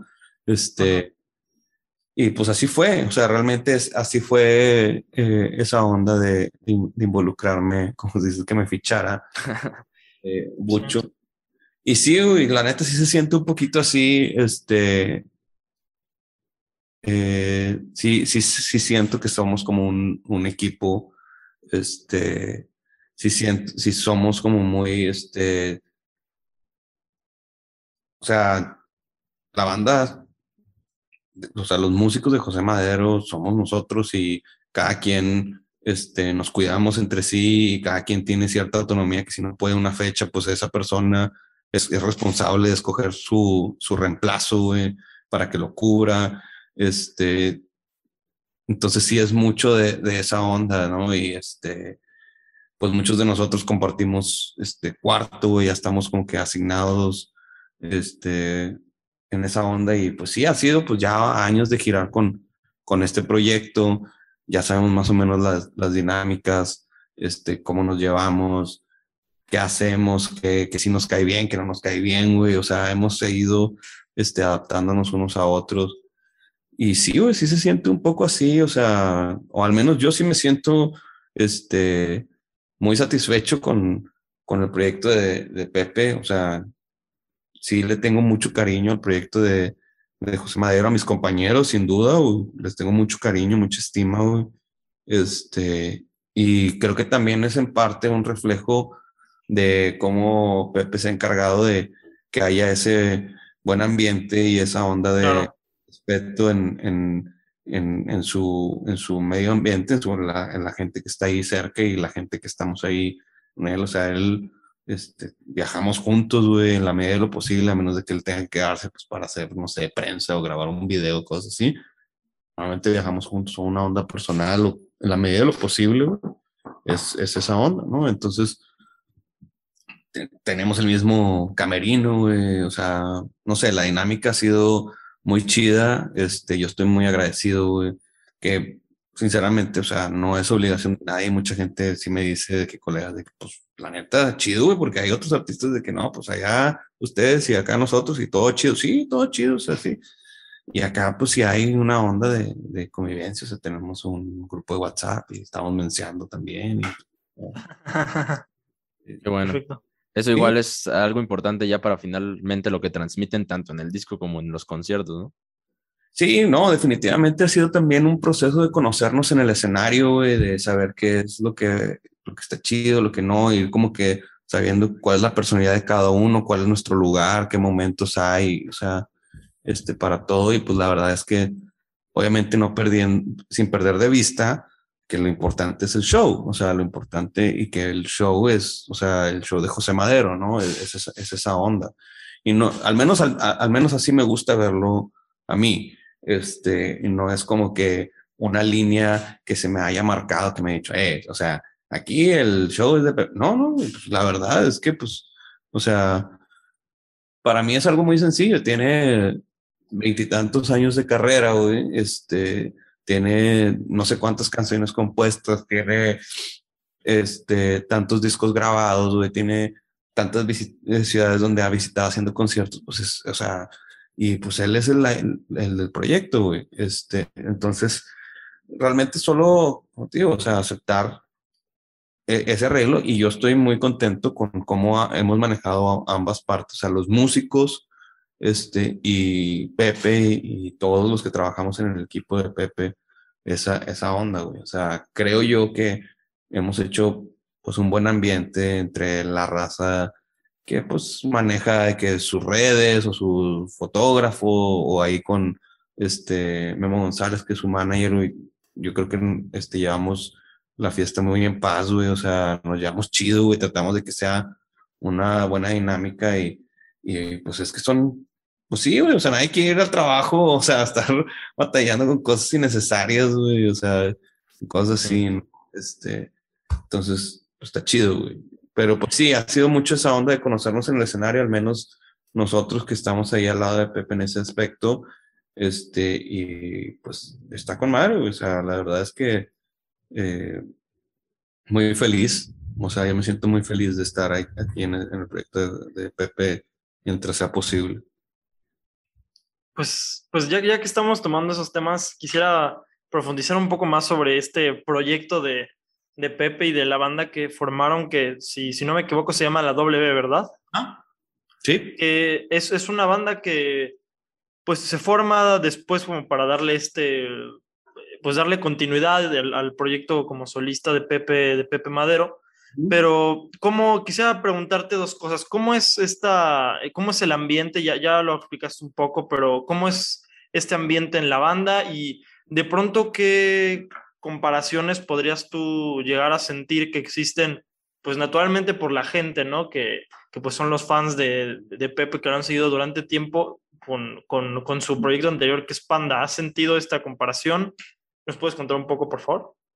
Um, ok, Mira, la dinámica de la banda, la verdad es que es algo muy relajado. Siempre pues, nos estamos riendo, pensando en este, qué vamos a comer y así. O sea, es algo muy, muy relajado. Eh, a la hora de tocar, pues estamos enfocados en tocar, estamos enfocados en el show. Estamos, ¿A qué me refiero? No es nada más como que estar concentrados, sino de que, pues, oye, hay que estar puntuales a tal hora, güey, hay que planear qué onda con la comida, si vamos a comer antes, después, bla, bla, bla hay que hacer el soundcheck, güey, o sea, estar a tiempo, este, pues la neta, hay que decirlo de que no va llegar, de que, pues, ni borracho, ni pacheco, ni nada, güey, lo que sea que, o sea, tienes que estar al 100 y enfocado en eso, güey, o sea, enfocado en el show, güey, en, la chamba, en toda esa onda.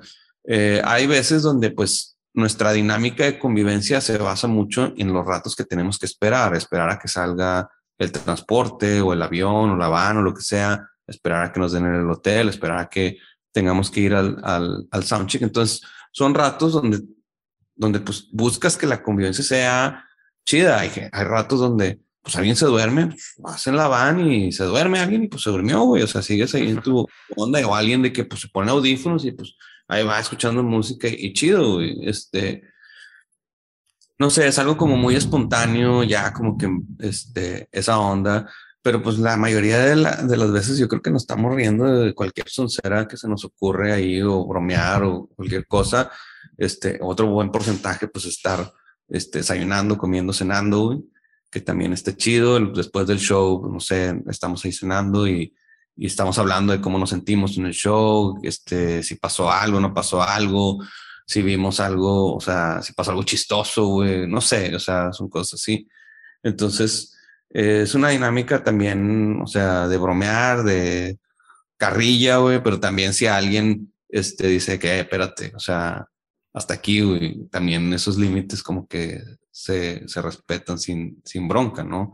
Este, y de la otra pregunta que me haces, eh, digo, yo creo que la banda ha funcionado bien y por eso hemos, hemos seguido ahí, que Pepe se ha sentido cómodo o satisfecho al menos con, con nuestro desempeño, ¿no? Y que por eso hemos este, seguido ahí y pues también, como te dices, ha, ha, servido para darle continuidad. De la otra pregunta que me dices que si hay este, como una comparación con Panda, pues yo creo que es, este, es algo natural que, que, que se sienta así, este, es algo normal porque pues eh, Pepe fue o es, no sé cómo decirlo, el vocalista y, guitarrista de, de, la, de Panda.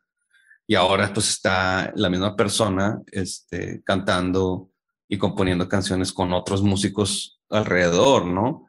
Este, y yo entiendo eh, que pues para mucha gente es su banda favorita, ¿no? O sea, es, una banda que tiene seguidores que están muy involucrados o que les marcó algo bien importante este, en, sus, en sus vidas y que es medio extraño ver a, otras personas alrededor, ¿no? Este, y yo creo que al principio se pudo haber sentido como que, ah, esto me está quitando lo otro, ¿no? Porque pues antes estaba eso y ahora está esto y ya no está lo que estaba antes. O sea, como que es algo, una forma un poco este, simple de verlo, pero no es, no es tan lineal el, el asunto, ¿no? Sí. Porque creo yo que, o sea, ya deja de ser la onda cuando, o sea, cuando llega una banda a tener un éxito de esa, de esa magnitud, este, que no, y no me refiero a, a discos ni quiero ni nada, sino cuando la gente hace suya de a la, la, el proyecto o la banda, ya hasta los mismos integrantes son como que, o sea, está la banda y luego los integrantes, no sé si me explico, o sea, entonces de repente si uno de ellos se sale de que porque estás rompiendo mi banda, o sea, estás afectando mi banda, o sea, no importa si es lo mejor para ti o así. Sí, para la banda. O sea, ¿sabes? Entonces, y no lo digo, o sea, no lo digo no lo digo en el caso de Pepe o de Panda, sino simplemente es algo que creo que es natural y que ha pasado con muchas bandas en, en general, ¿no? Este, entonces, pues, yo no, o sea, yo no puedo hablar ni por los fans de, de Panda, ni por Panda, ni por Pepe, ni por nadie. Solo creo que es algo normal que la gente se pueda sentir así. Sé que no es personal, que sería, o sea, sé que no es por, no es contra mí o contra un compañero de banda o contra quien sea. O sea, cualquiera que estuviera parado en mi lugar recibiría la misma comparativa, ¿me entiendes? Entonces no es, no es algo mío, no es algo, no es algo de Germán, es algo de, de, de eso, del, es una consecuencia de, de, de, la banda y de que generó una conexión con la gente de esa forma, ¿no? Este, y pues es normal, güey. O sea, al principio sí te saca de onda, como que pues yo vengo a hacer mi trabajo y Pero así. sí les tocó hate, así serio o muy. Claro, güey. Claro, claro, güey. Vaya. Este, o sea, hubo un concierto, creo que fue en Tijuana, no me acuerdo en qué gira fue, pero empezó el público a gritar de que este, los nombres de los otros integrantes de Panda, o sea, de que Ricky, Arturo, Crow, ¿no? Entonces, o sea, si yo iba a tocar o si me iba a presentar de que Arturo, Arturo. Sí. luego, luego, o sea, Pepe se metió de que, hey, espérense, güey. O sea, así no es el asunto, ¿no? Este.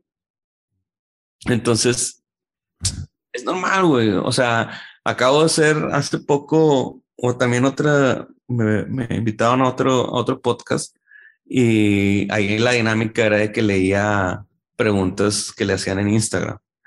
Sí. Y era alguien que alguien preguntó, o sea, dijo, perdón, pero es que te lo tengo que hacer, me lo hicieron en Instagram. Y le dije, sí, no pasa nada, güey. Este, y la pregunta era de que, ¿qué se siente no ser Arturo? Y me dio risa. Y lo único que pude contestar fue, dije, pues o sea, él se puede, él puede contestar también porque hay 7.7 billones de personas que no son Arturo, güey. yo no soy Arturo, ni el, ni el podcaster era Arturo, ni el que preguntó. Entonces, o sea, no entiendo qué onda. Este, digo, ¿qué se siente no ser Arturo? Pues no sé, güey. O sea, hay todos sabemos cómo se siente no ser Arturo. Sí, pero pues espero que, o sea, yo estoy feliz con quien soy, espero que él también pueda decir lo mismo, ¿no? O sea, como que es esa onda. Entonces, realmente, este, o de repente un mensaje directo de Instagram de que es que Arturo toca mejor, pues igual y sí, güey, o sea, realmente fíjate que no, no he hecho una medición de que, a ver, cuántas notas, cuántas veces se equivoca Arturo y cuántas veces me equivoco yo y así. Y pues son tiempos diferentes, este, momentos diferentes, música diferente, güey. Este, yo no tengo ningún problema con tocar las canciones de Panda, este, ni las de José Madero, ni nada. O sea, para mí todas son lo mismo. O sea, no me refiero en, en ese sentido, sino que pues son canciones que compuso Pepe, ¿no? Si, si Pepe quiere componer, este, o sea, canciones para José Madero, las quiere tocar aquí, pues las tocamos. Y si quiere tocar alguna de Panda, pues también la tocamos, güey. O sea, no, no, hay, no hay problema. Pues son parte de su catálogo, güey. Este, no, no entiendo cuál es, cuál es la onda. Y la neta también es como que, pues, no, no es como que eh, se cancela, o sea, se borró de la historia el legado de Panda. O sea, si quieres escuchar Panda, puedes escucharlo en un montón de plataformas, puedes comprar el disco, y puedes o sea, pues un chupo de cosas, ¿no? Este, entonces, eh, sí, y aparte no es como que, o sea, y, para finalizar, así como que la onda de, de, de, cómo no lo entiendo, no es como que nosotros éramos una banda, nos juntamos y le dijimos a Pepe de que hey, vente a tocar con nosotros, de que vamos a armar un proyecto solista y nosotros vamos a ser tu banda, de que, Ajá. o sea, no es como que fue así como para que yo me tome personal el hate que me pueden llegar a, hacer llegar de que es que no eres Arturo, pues, o sea, sí, ya sabía, güey. sí, o sea, no sé, es, medio extraño, medio chistoso, este, y pues nada, eh, eh, yo creo que es también, digo, medio normal, o sea, no lo entiendo, pero supongo que va por ahí, es la manera en que yo lo he racionalizado. Oye, y por ejemplo, Carmes, ¿llegas con Pepe? Con Carmesí ya tengo entendido que ya estaba compuesto. Prácticamente llegas a los shows. Sí. Y a partir de noches, cuando ya empiezas a, pues, a meter mano, ¿cómo es el proceso? Eh, ¿Cuál es tu labor en estas partes de, primero, no sé, componer la canción o ya en la labor de producirla, de grabar? ¿Cuál es tu ayuda o qué es lo que tú haces, por ejemplo? Nada más por duda. Sí, no, realmente Mira, los discos los compone y produce Pepe y la mayoría de las ondas que, que escuchas ya es una visión muy clara de lo que él quiere, o sea, de, la canción, ¿no? O sea, entonces, cuando uno llega al estudio es ver qué puedes poner sobre una idea que ya está plasmada, me explico, o sea, ahí con Pepe yo no, yo no juego la faceta de, de productor ni de, ni de songwriter. En ese caso es más una onda de, de guitarrista buscando crear una parte que apoya la idea principal, ¿no? Y pues Pepe también toca guitarra, ¿no? Entonces tiene que ser una parte de la canción que requiera algo que a lo mejor yo puedo tocar que a Pepe se le complique. ¿Me explico? Entonces, pues es un pedazo, o sea, realmente es un, es un, pedacito muy, muy pequeño de la parte del, del estudio, pero eh, pues está chido porque a medida que también nos fuimos conociendo, ¿verdad? Porque terminamos la gira y de cuenta que un mes después empezó a grabar Noche en el invierno de, de, del 2017. Este, poco a poco nos fuimos involucrando, conociendo, agarrando confianza y uno también sabiendo qué proponer, este, qué es lo que, cómo trabaja Pepe, qué es lo que le gusta, qué ideas este, le gusta trabajar. Y obviamente vas aportando un poquito más, un poquito más, un poquito más. Luego, en los últimos discos como Salmos y, el quinto disco que está grabado ya, pues también tienes a un guitarrista y un productor como es, como es Flip. Y Flip es un gran guitarrista y es un super productor también, ¿no? Entonces, está, está chido porque muchas cosas los trabaja ya con Pepe porque se han entendido muy bien y están cómodos trabajando ellos.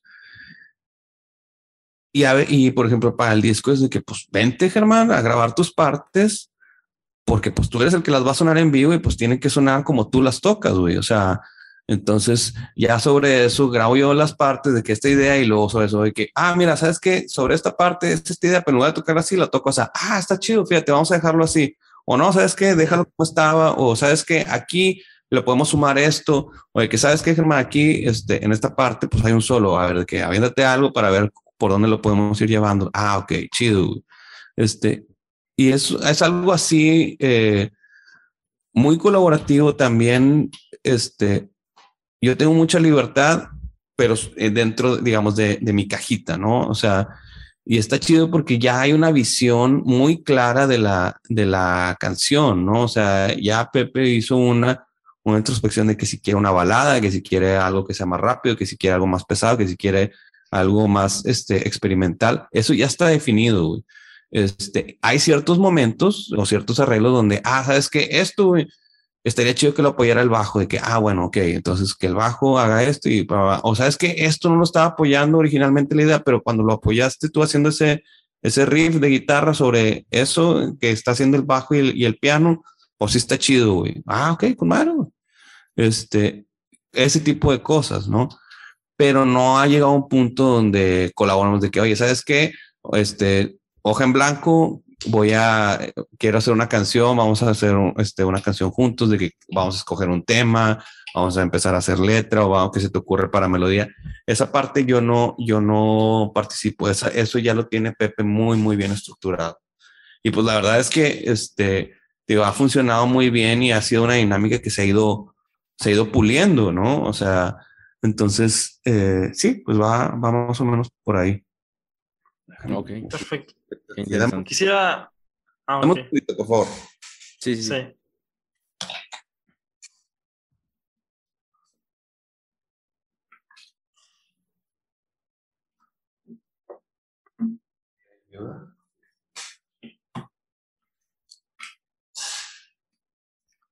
A ver si ahí ayuda un poco, ya está un poco, un tanto oscuro ahí. Ok. Sí, no te preocupes. Ok. Chido. ¿Me decía? Perfecto. Pues yo, mira, me gustaría hablar también sobre otro tema muy importante en, en esta, en este estuche de, de, las distintas acciones que has desempeñado. Y me gustaría hablar algo sobre, bueno, ya, ya nos platicaste un poco al principio, pero me gustaría hablar sobre tu etapa con el podcast chingón, como lo llamaste tú, que veo que es una, una propuesta que nace por una, una conversación que tienes con Roberto Martínez, que luego posteriormente se va armando ahí una, un, chisme, un chismerío, por decirlo así. Entonces, eh, me gustaría que nos platicaras un poco de cómo es que nace esta propuesta, esta, de esta anécdota que se podría llamar así, y también sobre cómo es que fue grabar cada uno de los episodios que tuviste con, con, con, Pepe, con Roberto, con Sergio Deep, con, y con los demás este, invitados que estuvieron ahí en, tu podcast. Claro, eh, sí, mira, pues así fue. Estábamos en la Ciudad de México y estábamos ahí en backstage. No me acuerdo si fue antes o después del concierto. Yo creo que fue después está coincidió que también Roberto era parte del, del, festival. Y estábamos ahí este, en backstage y platicando, eh, le había dicho que tenía esta idea de, de hacer este, un podcast y le había dicho más o menos qué era lo que quería yo hacer eh, con, la, con los invitados, ¿verdad? De que esta onda y así, y como que el perfil de la, de la historia y que y como atarlo a una disciplina en particular, este, que me llamaba la atención, ¿no? Y eran como esta colección de historias que me, que, que estaba chido. Y yo, yo no le dije así como que, oye, quisiera ser parte de o, o así, solo le platicaba como la idea y dijo, eh, está, está con madre, no sé qué y andaba, y andaba como medio con unas este, cervezas encima y así. Este, y así quedó y me dijo, no, lo vamos a hacer, yo voy a ser el, que el primer invitado. ¿Y cuando me vas a hablar? Y, me, y ya, que está bien, güey, o sea, sí lo voy a hacer, gracias. Y él va, este, decía, ¿y cuándo vamos a grabar? Despuésito, así de que yo, a la madre, o sea, si va de Y dije, no, pues sí, está bien, te va a tomar la palabra, ¿no? Y lo empezamos a grabar ahí en septiembre de 2018, fueron las primeras. Y regresando, ya en el, en el vuelo de regreso, Pepe me, me dice de que, oye, este, me dijo Roberto que va a hacer un podcast y dije, a la madre.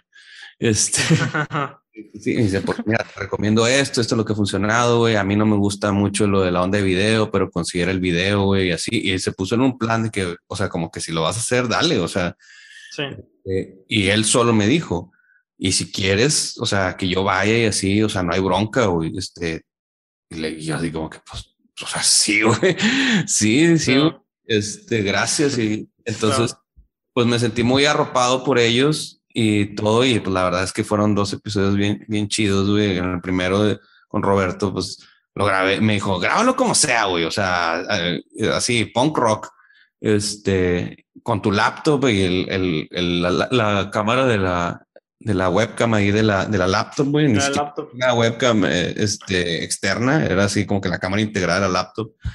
Y dije, madre, bueno, sí, y ya como que le dije a Uche que tírame paro de perdido con el audio, güey. Este, grabamos en tu estudio y pongo la laptop ahí a grabar y pues ni modo, ese va a ser el video. Por eso la entrevista con Roberto y con Pepe es, ahí en el estudio de Bucho y estamos como que perfil mientras estamos platicando nosotros. Sí, pues era donde pude acomodar la laptop. Este, y pues la neta me sentí, o sea, bien chido, güey. O sea, me sentí muy chido con ellos y esperé a tener más material antes de publicarlo. Y pues que, quería tener más entrevistas, pero pues ya era como que dije, bueno, ya el primero de enero de 2019 fue cuando lo, lo publiqué. Me acuerdo estar en Año Nuevo, ya después de que todos hayan dormido, de que estar en chinga subiéndolo. Este. Y así fue, güey, el primer capítulo con Roberto, el segundo con Pepe, luego el tercero fue con Sergio Dip, este, que lo grabé después yo en otra vuelta que tuvimos allá a la Ciudad de México. Este, fue bien amable, me recibió en su depa, llevé de que un par de micrófonos, mi laptop, este, y ahí lo grabamos en, en, su casa, tal cual. Eh, y, y pues también, o sea, una plática súper amena. Yo lo que me daba cuenta era que ninguna plática era igual, no era como que algo estructurado donde tenía preguntas, respuestas y como que un juego y así, bla, bla, bla, sino que era una plática muy, muy normal, este, entre que pues ya los, pues que era gente que conocía, güey, o sea, y que tenían una historia bien relevante que contar. Entonces, de repente como que el podcast va creciendo, creciendo, creciendo y me dice que, güey, es que entrevista a tal persona, tiene un chingo de seguidores y digo, sí, pero no lo conozco, güey, como que no siento que, o sea, o sea, no es algo que es prioridad para mí, entonces de repente el cuarto episodio es de que alguien que no tiene ni mil seguidores en ese tiempo, que es mi amigo Marco Treviño, pues tiene una de las historias más increíbles para la gente que no sabe qué hacer de su vida, güey, o sea, vean ese episodio, es de que increíble, güey, ese, ese episodio. Y mucha gente me dice que ese, güey, es mi favorito, güey. O sea, ese episodio está muy, muy cabrón. Y luego el siguiente es de que un chavo que es este José Luis, que pues este sobreviviente de cáncer, de un cáncer súper agresivo, este que tuvo que ahí recibir un trasplante de su hermana, que era el match ahí como que perfecto. O sea, una historia así. O sea, no era alguien tratando de hacerse rico, güey, no era alguien que súper exitoso en, o sea, eh, era algo, o sea, realmente le puse chingón porque las historias estaban con madre todas, o sea, uno era... chingonas. Este, o sea, y porque, y como le dije a Pepe, que me, me, echaba carro por el nombre en el episodio del principio, le dije, no, pues es el chingón es el que estoy entrevistando, pero si ya no te gusta, pues ya no eres. si no quieres ser chingón, pues no. Entonces, sí, güey, la neta, y eso que cuando yo entrevisté a Roberto, pues ahorita Roberto está en una posición gigante, se creció, siguió creciendo a pasos agigantados y está, es enorme, güey, o sea, su, su contenido es, es gigante. Este, y estoy muy agradecido, güey, porque apadrinó mi podcast, porque me invitó a su, a su podcast creativo, güey. Este... Oye, oye, Germán, ¿y cómo fue esa experiencia? Porque sí tienes razón, o sea, a, a, a, retrospectiva lo que, lo que Roberto se convirtió ahorita, o sea, Roberto genuinamente vino a revolucionar a mi perspectiva YouTube y en general el contenido que se produce para redes sociales. Estaríamos mintiendo si no te decimos que tal vez nos inspiramos un poco en el contenido de Roberto. Claro. Y, la verdad me parece espectacular lo que está haciendo. ¿Cómo fue tu experiencia? Porque fue creativo, ¿qué? ¿30, 31? Y eh, ahorita ya lleva más como 115, no sé. Como entonces... la segunda temporada. Así, ¿no? sí, fue, fue como el 33, creo. Este, entonces, pues sí, güey, la neta yo iba, o sea, iba a recoger un libro, este, que le había comprado, precisamente el de creativo. Ok. Ajá. Me dijo, ah, pues sí, si quieres pasa por él, güey. Y ya se cuenta que llegué a su casa y me dijo, ¿qué onda? ¿Te avientas un creativo? Y yo, ah, la madre. sabido de que me hubiera puesto otra camiseta o algo, güey, o así, pero me había cortado el pelo, no sé. Este, y le dije, sí, güey, pues claro. Eh, entonces, digo, para mí, obviamente, o sea, no es por demeritar eh, lo que, en lo que sea, o sea, los números que tiene ahorita, ¿verdad? Pero yo tengo un, un recuerdo muy chido porque pues es muy congruente, o sea, que lo hizo realmente por apoyarme el estar en mi podcast, ¿verdad?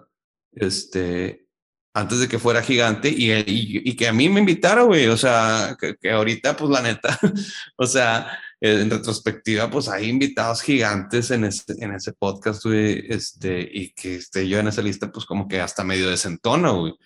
Pero pues también es algo muy, o sea, muy genuino de que él invitaba a las personas que, pues, que, que quería, no por, por una u otra razón, si le caía bien, si creía que la plática iba a estar interesante o nada más era por, por generar contenido, no lo sé, pero al final me invitó güey, y yo tengo, o sea, yo la verdad es que estoy muy agradecido este, con Roberto y con Pepe también por, o sea, por todo el apoyo y Pepe también, o sea, me, me, ha apoyado en cosas que no tienen nada que ver ni con el podcast, ni con su proyecto, ni nada, simplemente en cosas que hago y de repente, ah, yo te puedo ayudar con esto y ahí está, ¿no?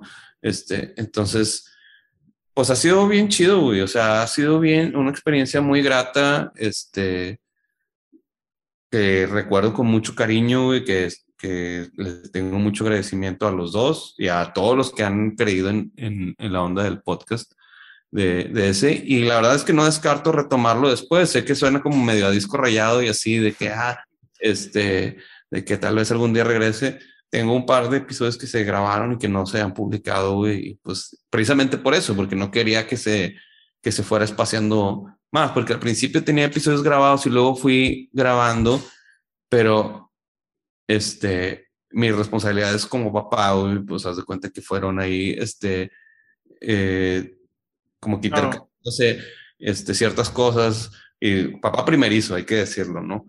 Este, y, y luego pues el trabajo de Pepe y como que ajustate y bla, bla, y así. Entonces ahorita pues ya las cosas están ahí este, un poco más tranquilas.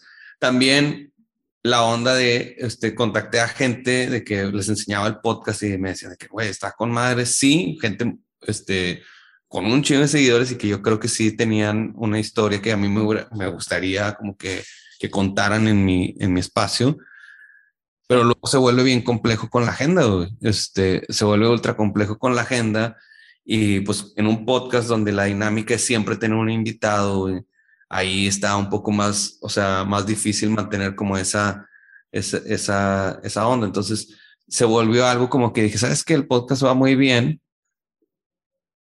y es algo que está haciendo 100% como, como a mí me gusta, como yo lo quiero manejar, pues hasta que no pueda continuar de la manera que yo prefiero, este, lo vamos a tener congelado, ¿no? Y también fue otro momento de que, ¿qué estás haciendo? Y guaraguara y así. Pero pues, no sé, o sea, yo lo hacía porque me gusta y no quería que se convirtiera en algo tedioso, ni algo que me dejara de gustar, ni que cambiara el formato, nada más por generar el contenido. O sea, mi, mi meta no era ser podcaster, era como que, o el podcaster más escuchado de México, era como que ser, o sea, presentar estas colección de historias bien chidas. Entonces, para mí, güey, se vuelve algo como, yo no lo veo, o sea, yo no lo veo como algo abandonado, es como de neta, o sea, como algo muy edición limitada como exclusivo, o sea, como algo súper este, curado estéticamente en base a lo que yo creo, o sea, nada más, ¿verdad? O sea, no, mucha gente podrá decir de que no, nada que ver, güey, está bien X el podcast. Pues sí, está bien, pero para mí eso es lo que representas de cuenta que es como una, una docu-serie o algo así. No me interesaba tener de que 10 temporadas de, de eso, madre. para mí era más como una docu-serie chida, ¿no? Y a medida que, que va, que yo vaya encontrando el espacio y, y la agenda de, de, alguien, de alguien que quiera participar, pues podrá ir creciendo, ¿no? Sobre todo ahora que, que este, también hay como más apertura a hacerlo virtual, güey, porque pues pandemia y así, este, entonces, pues ese es como el estatus de ese, de ese proyecto, ¿no? Perfecto. Wow. o sea, está muy interesante. Y, y, bueno, no sé, Dargo, ¿cuántas preguntas te quedan? A mí ya solo me quedan unas dos. A mí también. Eh, quisiera, bueno, si quieres, este, quisiera ahorita que, ahorita que justamente tomaste este tema, de, de, de cómo, cómo la, las personas tomaron y toman en general, pues el trabajo que si bien tú, pues tú lo mostraste, te mostraste público en, en el podcast y también lo haces en, el, en la banda, eh, ¿cómo resientes estas críticas que igual y tú no, pues no estabas tan acostumbrado a recibir y que de repente pues te tocan, ¿no? Pues creo que ahora en, la, en las redes sociales es tan fácil que basta con poner un tweet para que ya te, ya te quieran, ya te quieran linchar, ya te quieran cancelar, como dicen por ahí. Ah. ¿Cómo lo has vivido? Yo pensé que ibas a decir que era tan fácil como hacer una cuenta sin, sin nombre, o sea, una cuenta falsa para ya tener como que un, un foro. Yo sí, lo, también. Pero sí, güey, este, digo, las redes sociales es algo bien, bien padre, pero también, este, como que está ese lado medio medio oscuro donde el anonimato toma un protagonismo este, ahí. Eh, creo que tienes razón en el sentido que no estaba acostumbrado a, que me llegara hate este, por X o Y razón. Eh, al principio sí fue bien extraño, como que por, este, y luego como que ya ves de que, ah, ok, o sea, no es, no es como, o sea, viene como que con, es parte del paquete. Claro. Y no sé, es algo como que eh, supongo que me incomodó tal vez al principio, güey, o sea, un segundo o así, y luego como que no sé ni quiénes son estas personas, güey, o sea, no le voy a dar. No me conocen. No me conocen, no los conozco, güey, este, y tal, ¿no? Eh, realmente para que parte de su día se enfoque en decirle a alguien que no conocen que no es tal persona o así, pues me da mucha como tristeza, no sé, o sea, sí. que tenerles como compasión porque creo que tienen muchas cosas que arreglar en su, en su vida. Este, tal vez necesitan atención o no los abrazaron de chiquitos o no sé, güey. sí.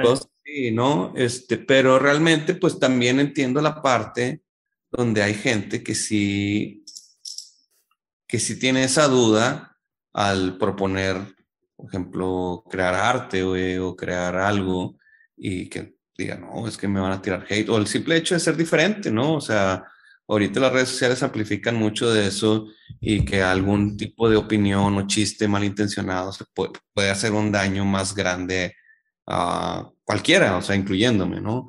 Este, te voy a decir que tengo como que una claridad mental, pero pues también hay que, este, enfocarse en lo, en lo más importante, ¿no? eh, darle el peso que es a las, a las cosas. Este, o sea, cuando mi familia, mis papás, mi, mi esposa o alguien este, cercano me dice una opinión y tal, pues si puede, o sea, si es una, como una llamada de atención, como que pon atención, güey, o sea, son gente, que, son gente que te importa, entonces pues ahí pega diferente.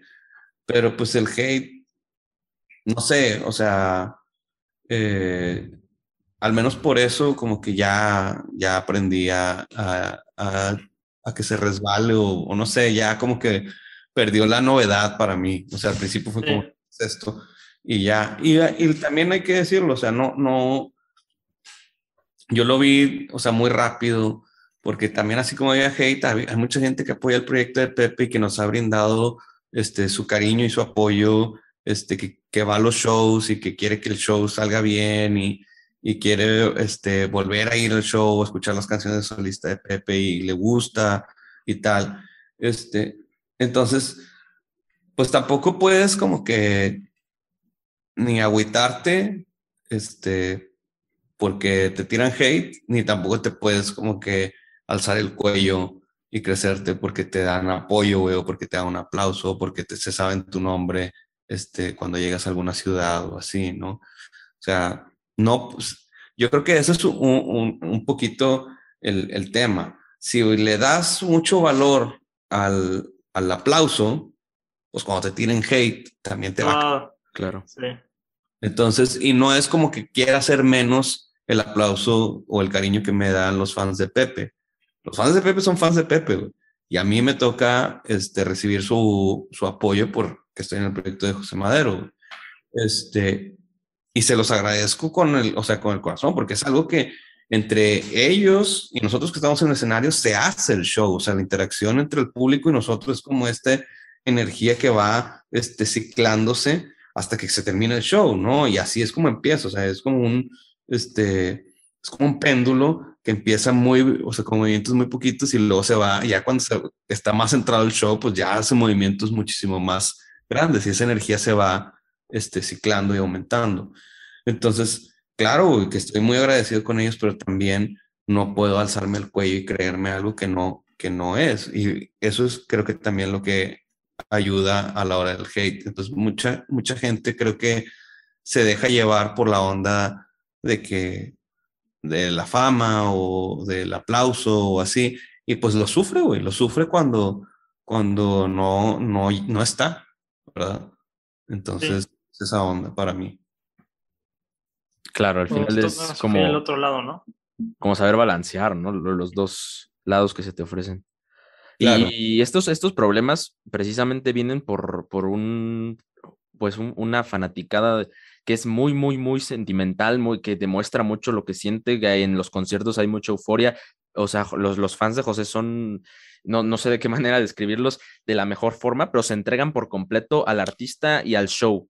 Sí, son súper entregados. Soy, son, o sea, no hay, o sea, el hecho de, yo soy, yo estoy súper feliz y súper agradecido con Pepe y con su público, porque tanto con mis compañeros, que son músicos increíbles todos, este, es un agasajo estar en un escenario, pero luego voltear enfrente y tener un público como el de Pepe, no, no todos, no todos tienen ese lujo, o sea, yo tengo doble lujo, haz de cuenta, o sea, o sea tocar con gente en el escenario que, que quiero y admiro, y aparte tener un público como ese, en, no importa o sea, si nos presentamos, es lo mismo. O sea, el público se entrega 100%, no importa si son mil o si son ocho mil, güey.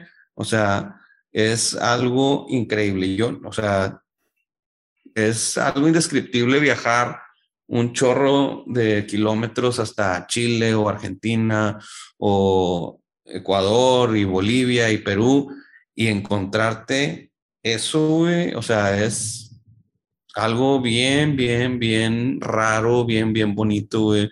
O sea, en la primera gira había gente en los aeropuertos de Sudamérica que decían que, hey, hola Germán, y así.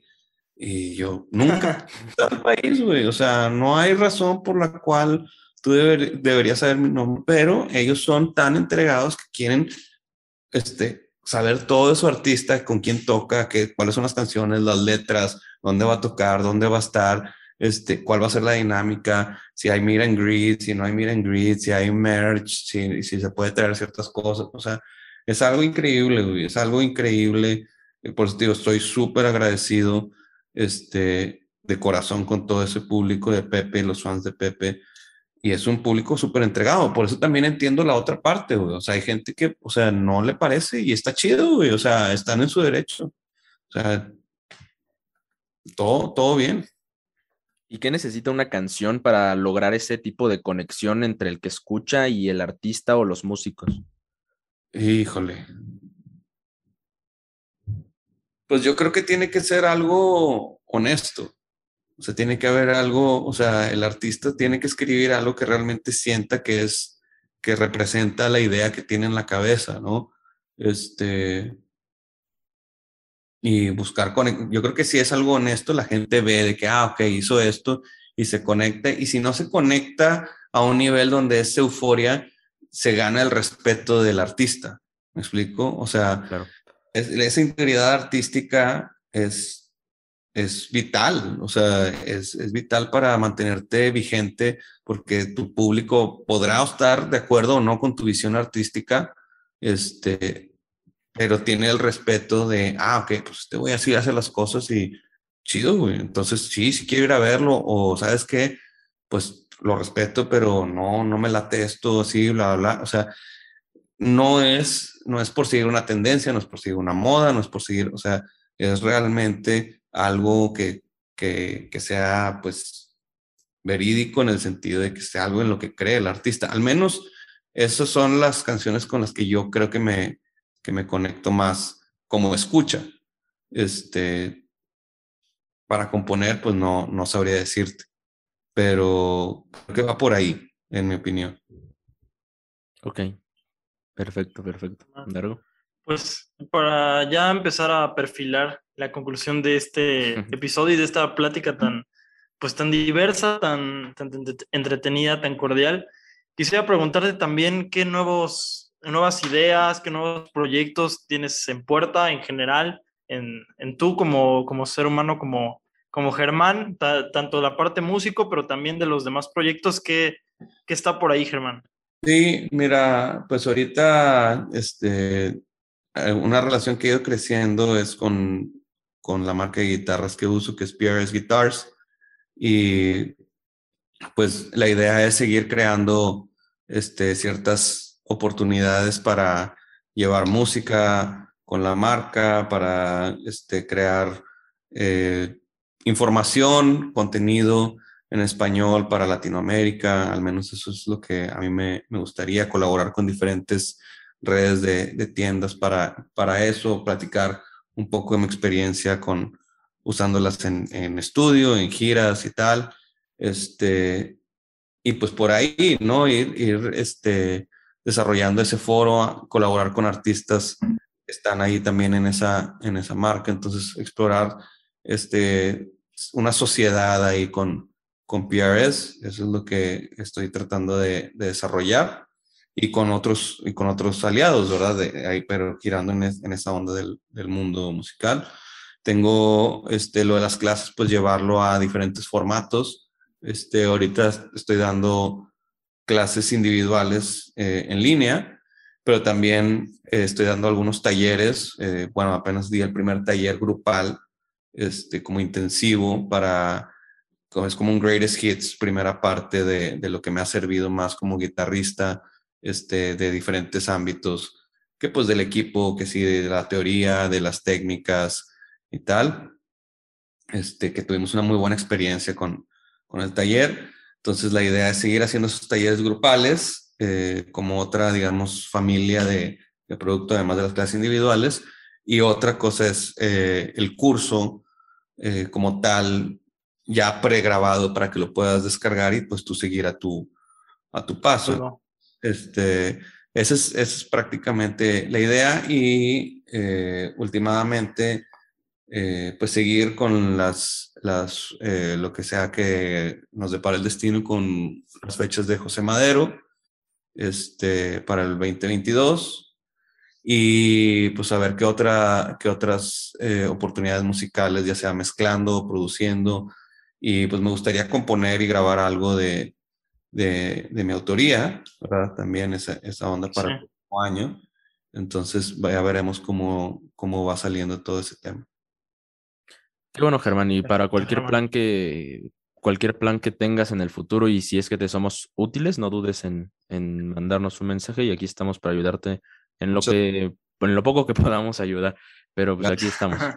No, gracias, gracias. Este, todo suma y la verdad que, que chido estar aquí platicando con ustedes. Les deseo mucho éxito con su, con su podcast y les agradezco otra vez por invitarme. No, pues muchas gracias, muchas gracias a ti. Realmente fue una plática que este va a ser el episodio más largo, por cierto, de toda nuestra historia, pero, pero creo que tuvimos mucho. Pero lo valió. Sí, sí, sí, tuvimos mucho material interesante para, para mucha, muchas categorías de personas o muchos temas en general de los que se habló, ¿no? Sí, chido, chido. Yo pensé que el de, el de Villaluz estaría más largo. Se me hace bien interesante el foot. Ah, pero ¿escuchaste el de Villaluz? No, nada más por la lista que me dijiste, no lo he escuchado, pero Ah, sería no. no sé por qué. Sí, fue. La verdad, este fue un episodio muy atropellado. Hubo muchas fallas de, Técnica, sobre internet. todo. Sí, sí, sí, y fue un episodio muy atropellado. Pero, pero en fin, si quieren escuchar más cosas sobre música y todo el mundo musical, pues les recordamos que tenemos ahí capítulos con Rojo Treviño, que también fue mencionado en este episodio, con Pablo Cantú, con Luis Cortés y Claro. con el buen Arturo Pérez, si es que quieren escuchar o seguir escuchando cosas de música, igual vamos a, a mantener este tema vivo porque la música, señor, es muy bonita y, y muy, muy divertido siempre hablar de este tipo de cosas, sobre todo para gente que no pertenece como tal a, al mundo, ¿no? Siempre es muy interesante. Pero pues nada, Germán, ¿cómo, cómo te sentiste ya para, para cerrar? No, muy bien, muchas gracias por invitarme. La verdad estuvo, estuvo muy padre estar aquí platicando y, y gracias. Perfecto. Pues, muchas Pues, gracias largo. a ti por darnos un poco de, de tu agenda en, en- en ya, ya tarde, pero qué bueno que pudimos obtener una- un pequeño espacio. Y también, pues, no, este, realmente agradecer reiteradamente. Y creo que también si, si, si se ha llegado todas estas oportunidades que has tenido, creo que ha sido también porque tu trabajo ha hablado y se, se te han abierto las puertas, pues, en gran medida gracias a eso. Y pues, de nuestra parte, mucho agradecimiento. Y estamos muy, muy, estamos a la orden para cualquier cosa. Gracias. Mi estimado Germán. Gracias, que estén muy bien. Cuídense. Pues esto ha sido todo. Nos vemos el próximo. Ah, espera, espera, espera. Antes de que acabemos, se, me está acabando esto, se me está olvidando esto, pero solemos terminar los episodios con una canción. ¿Tienes alguna Ah, sí. canción que quisieras, con la que quisieras terminar el episodio, Germán? Algo que estés Eh, escuchando ahorita. Sí, dame un segundo, te digo porque apenas los descubrí esta semana. Ok. Se llaman eh, Manic Street Preachers. Es, el, es el, la banda. Y la canción Manic se llama Manic Street Preachers y la canción se llama After Ending. After Perfecto. Ending. Todo- Están es- escuchando After Ending. Y pues nada, espero que les haya gustado mucho el episodio. Nos vemos la próxima semana. Germán, a ti te estoy viendo en unas tres semanas en el Pepsi Center. Entonces, para que sepas, si puedo influir en algo, si tocan Teo el gato persa, yo seré muy feliz. la verdad. Pero bueno, No garantizo nada. sí, lo sé, lo sé. Pero bueno, nos vemos entonces la próxima semana y nada, adiós. Hasta luego.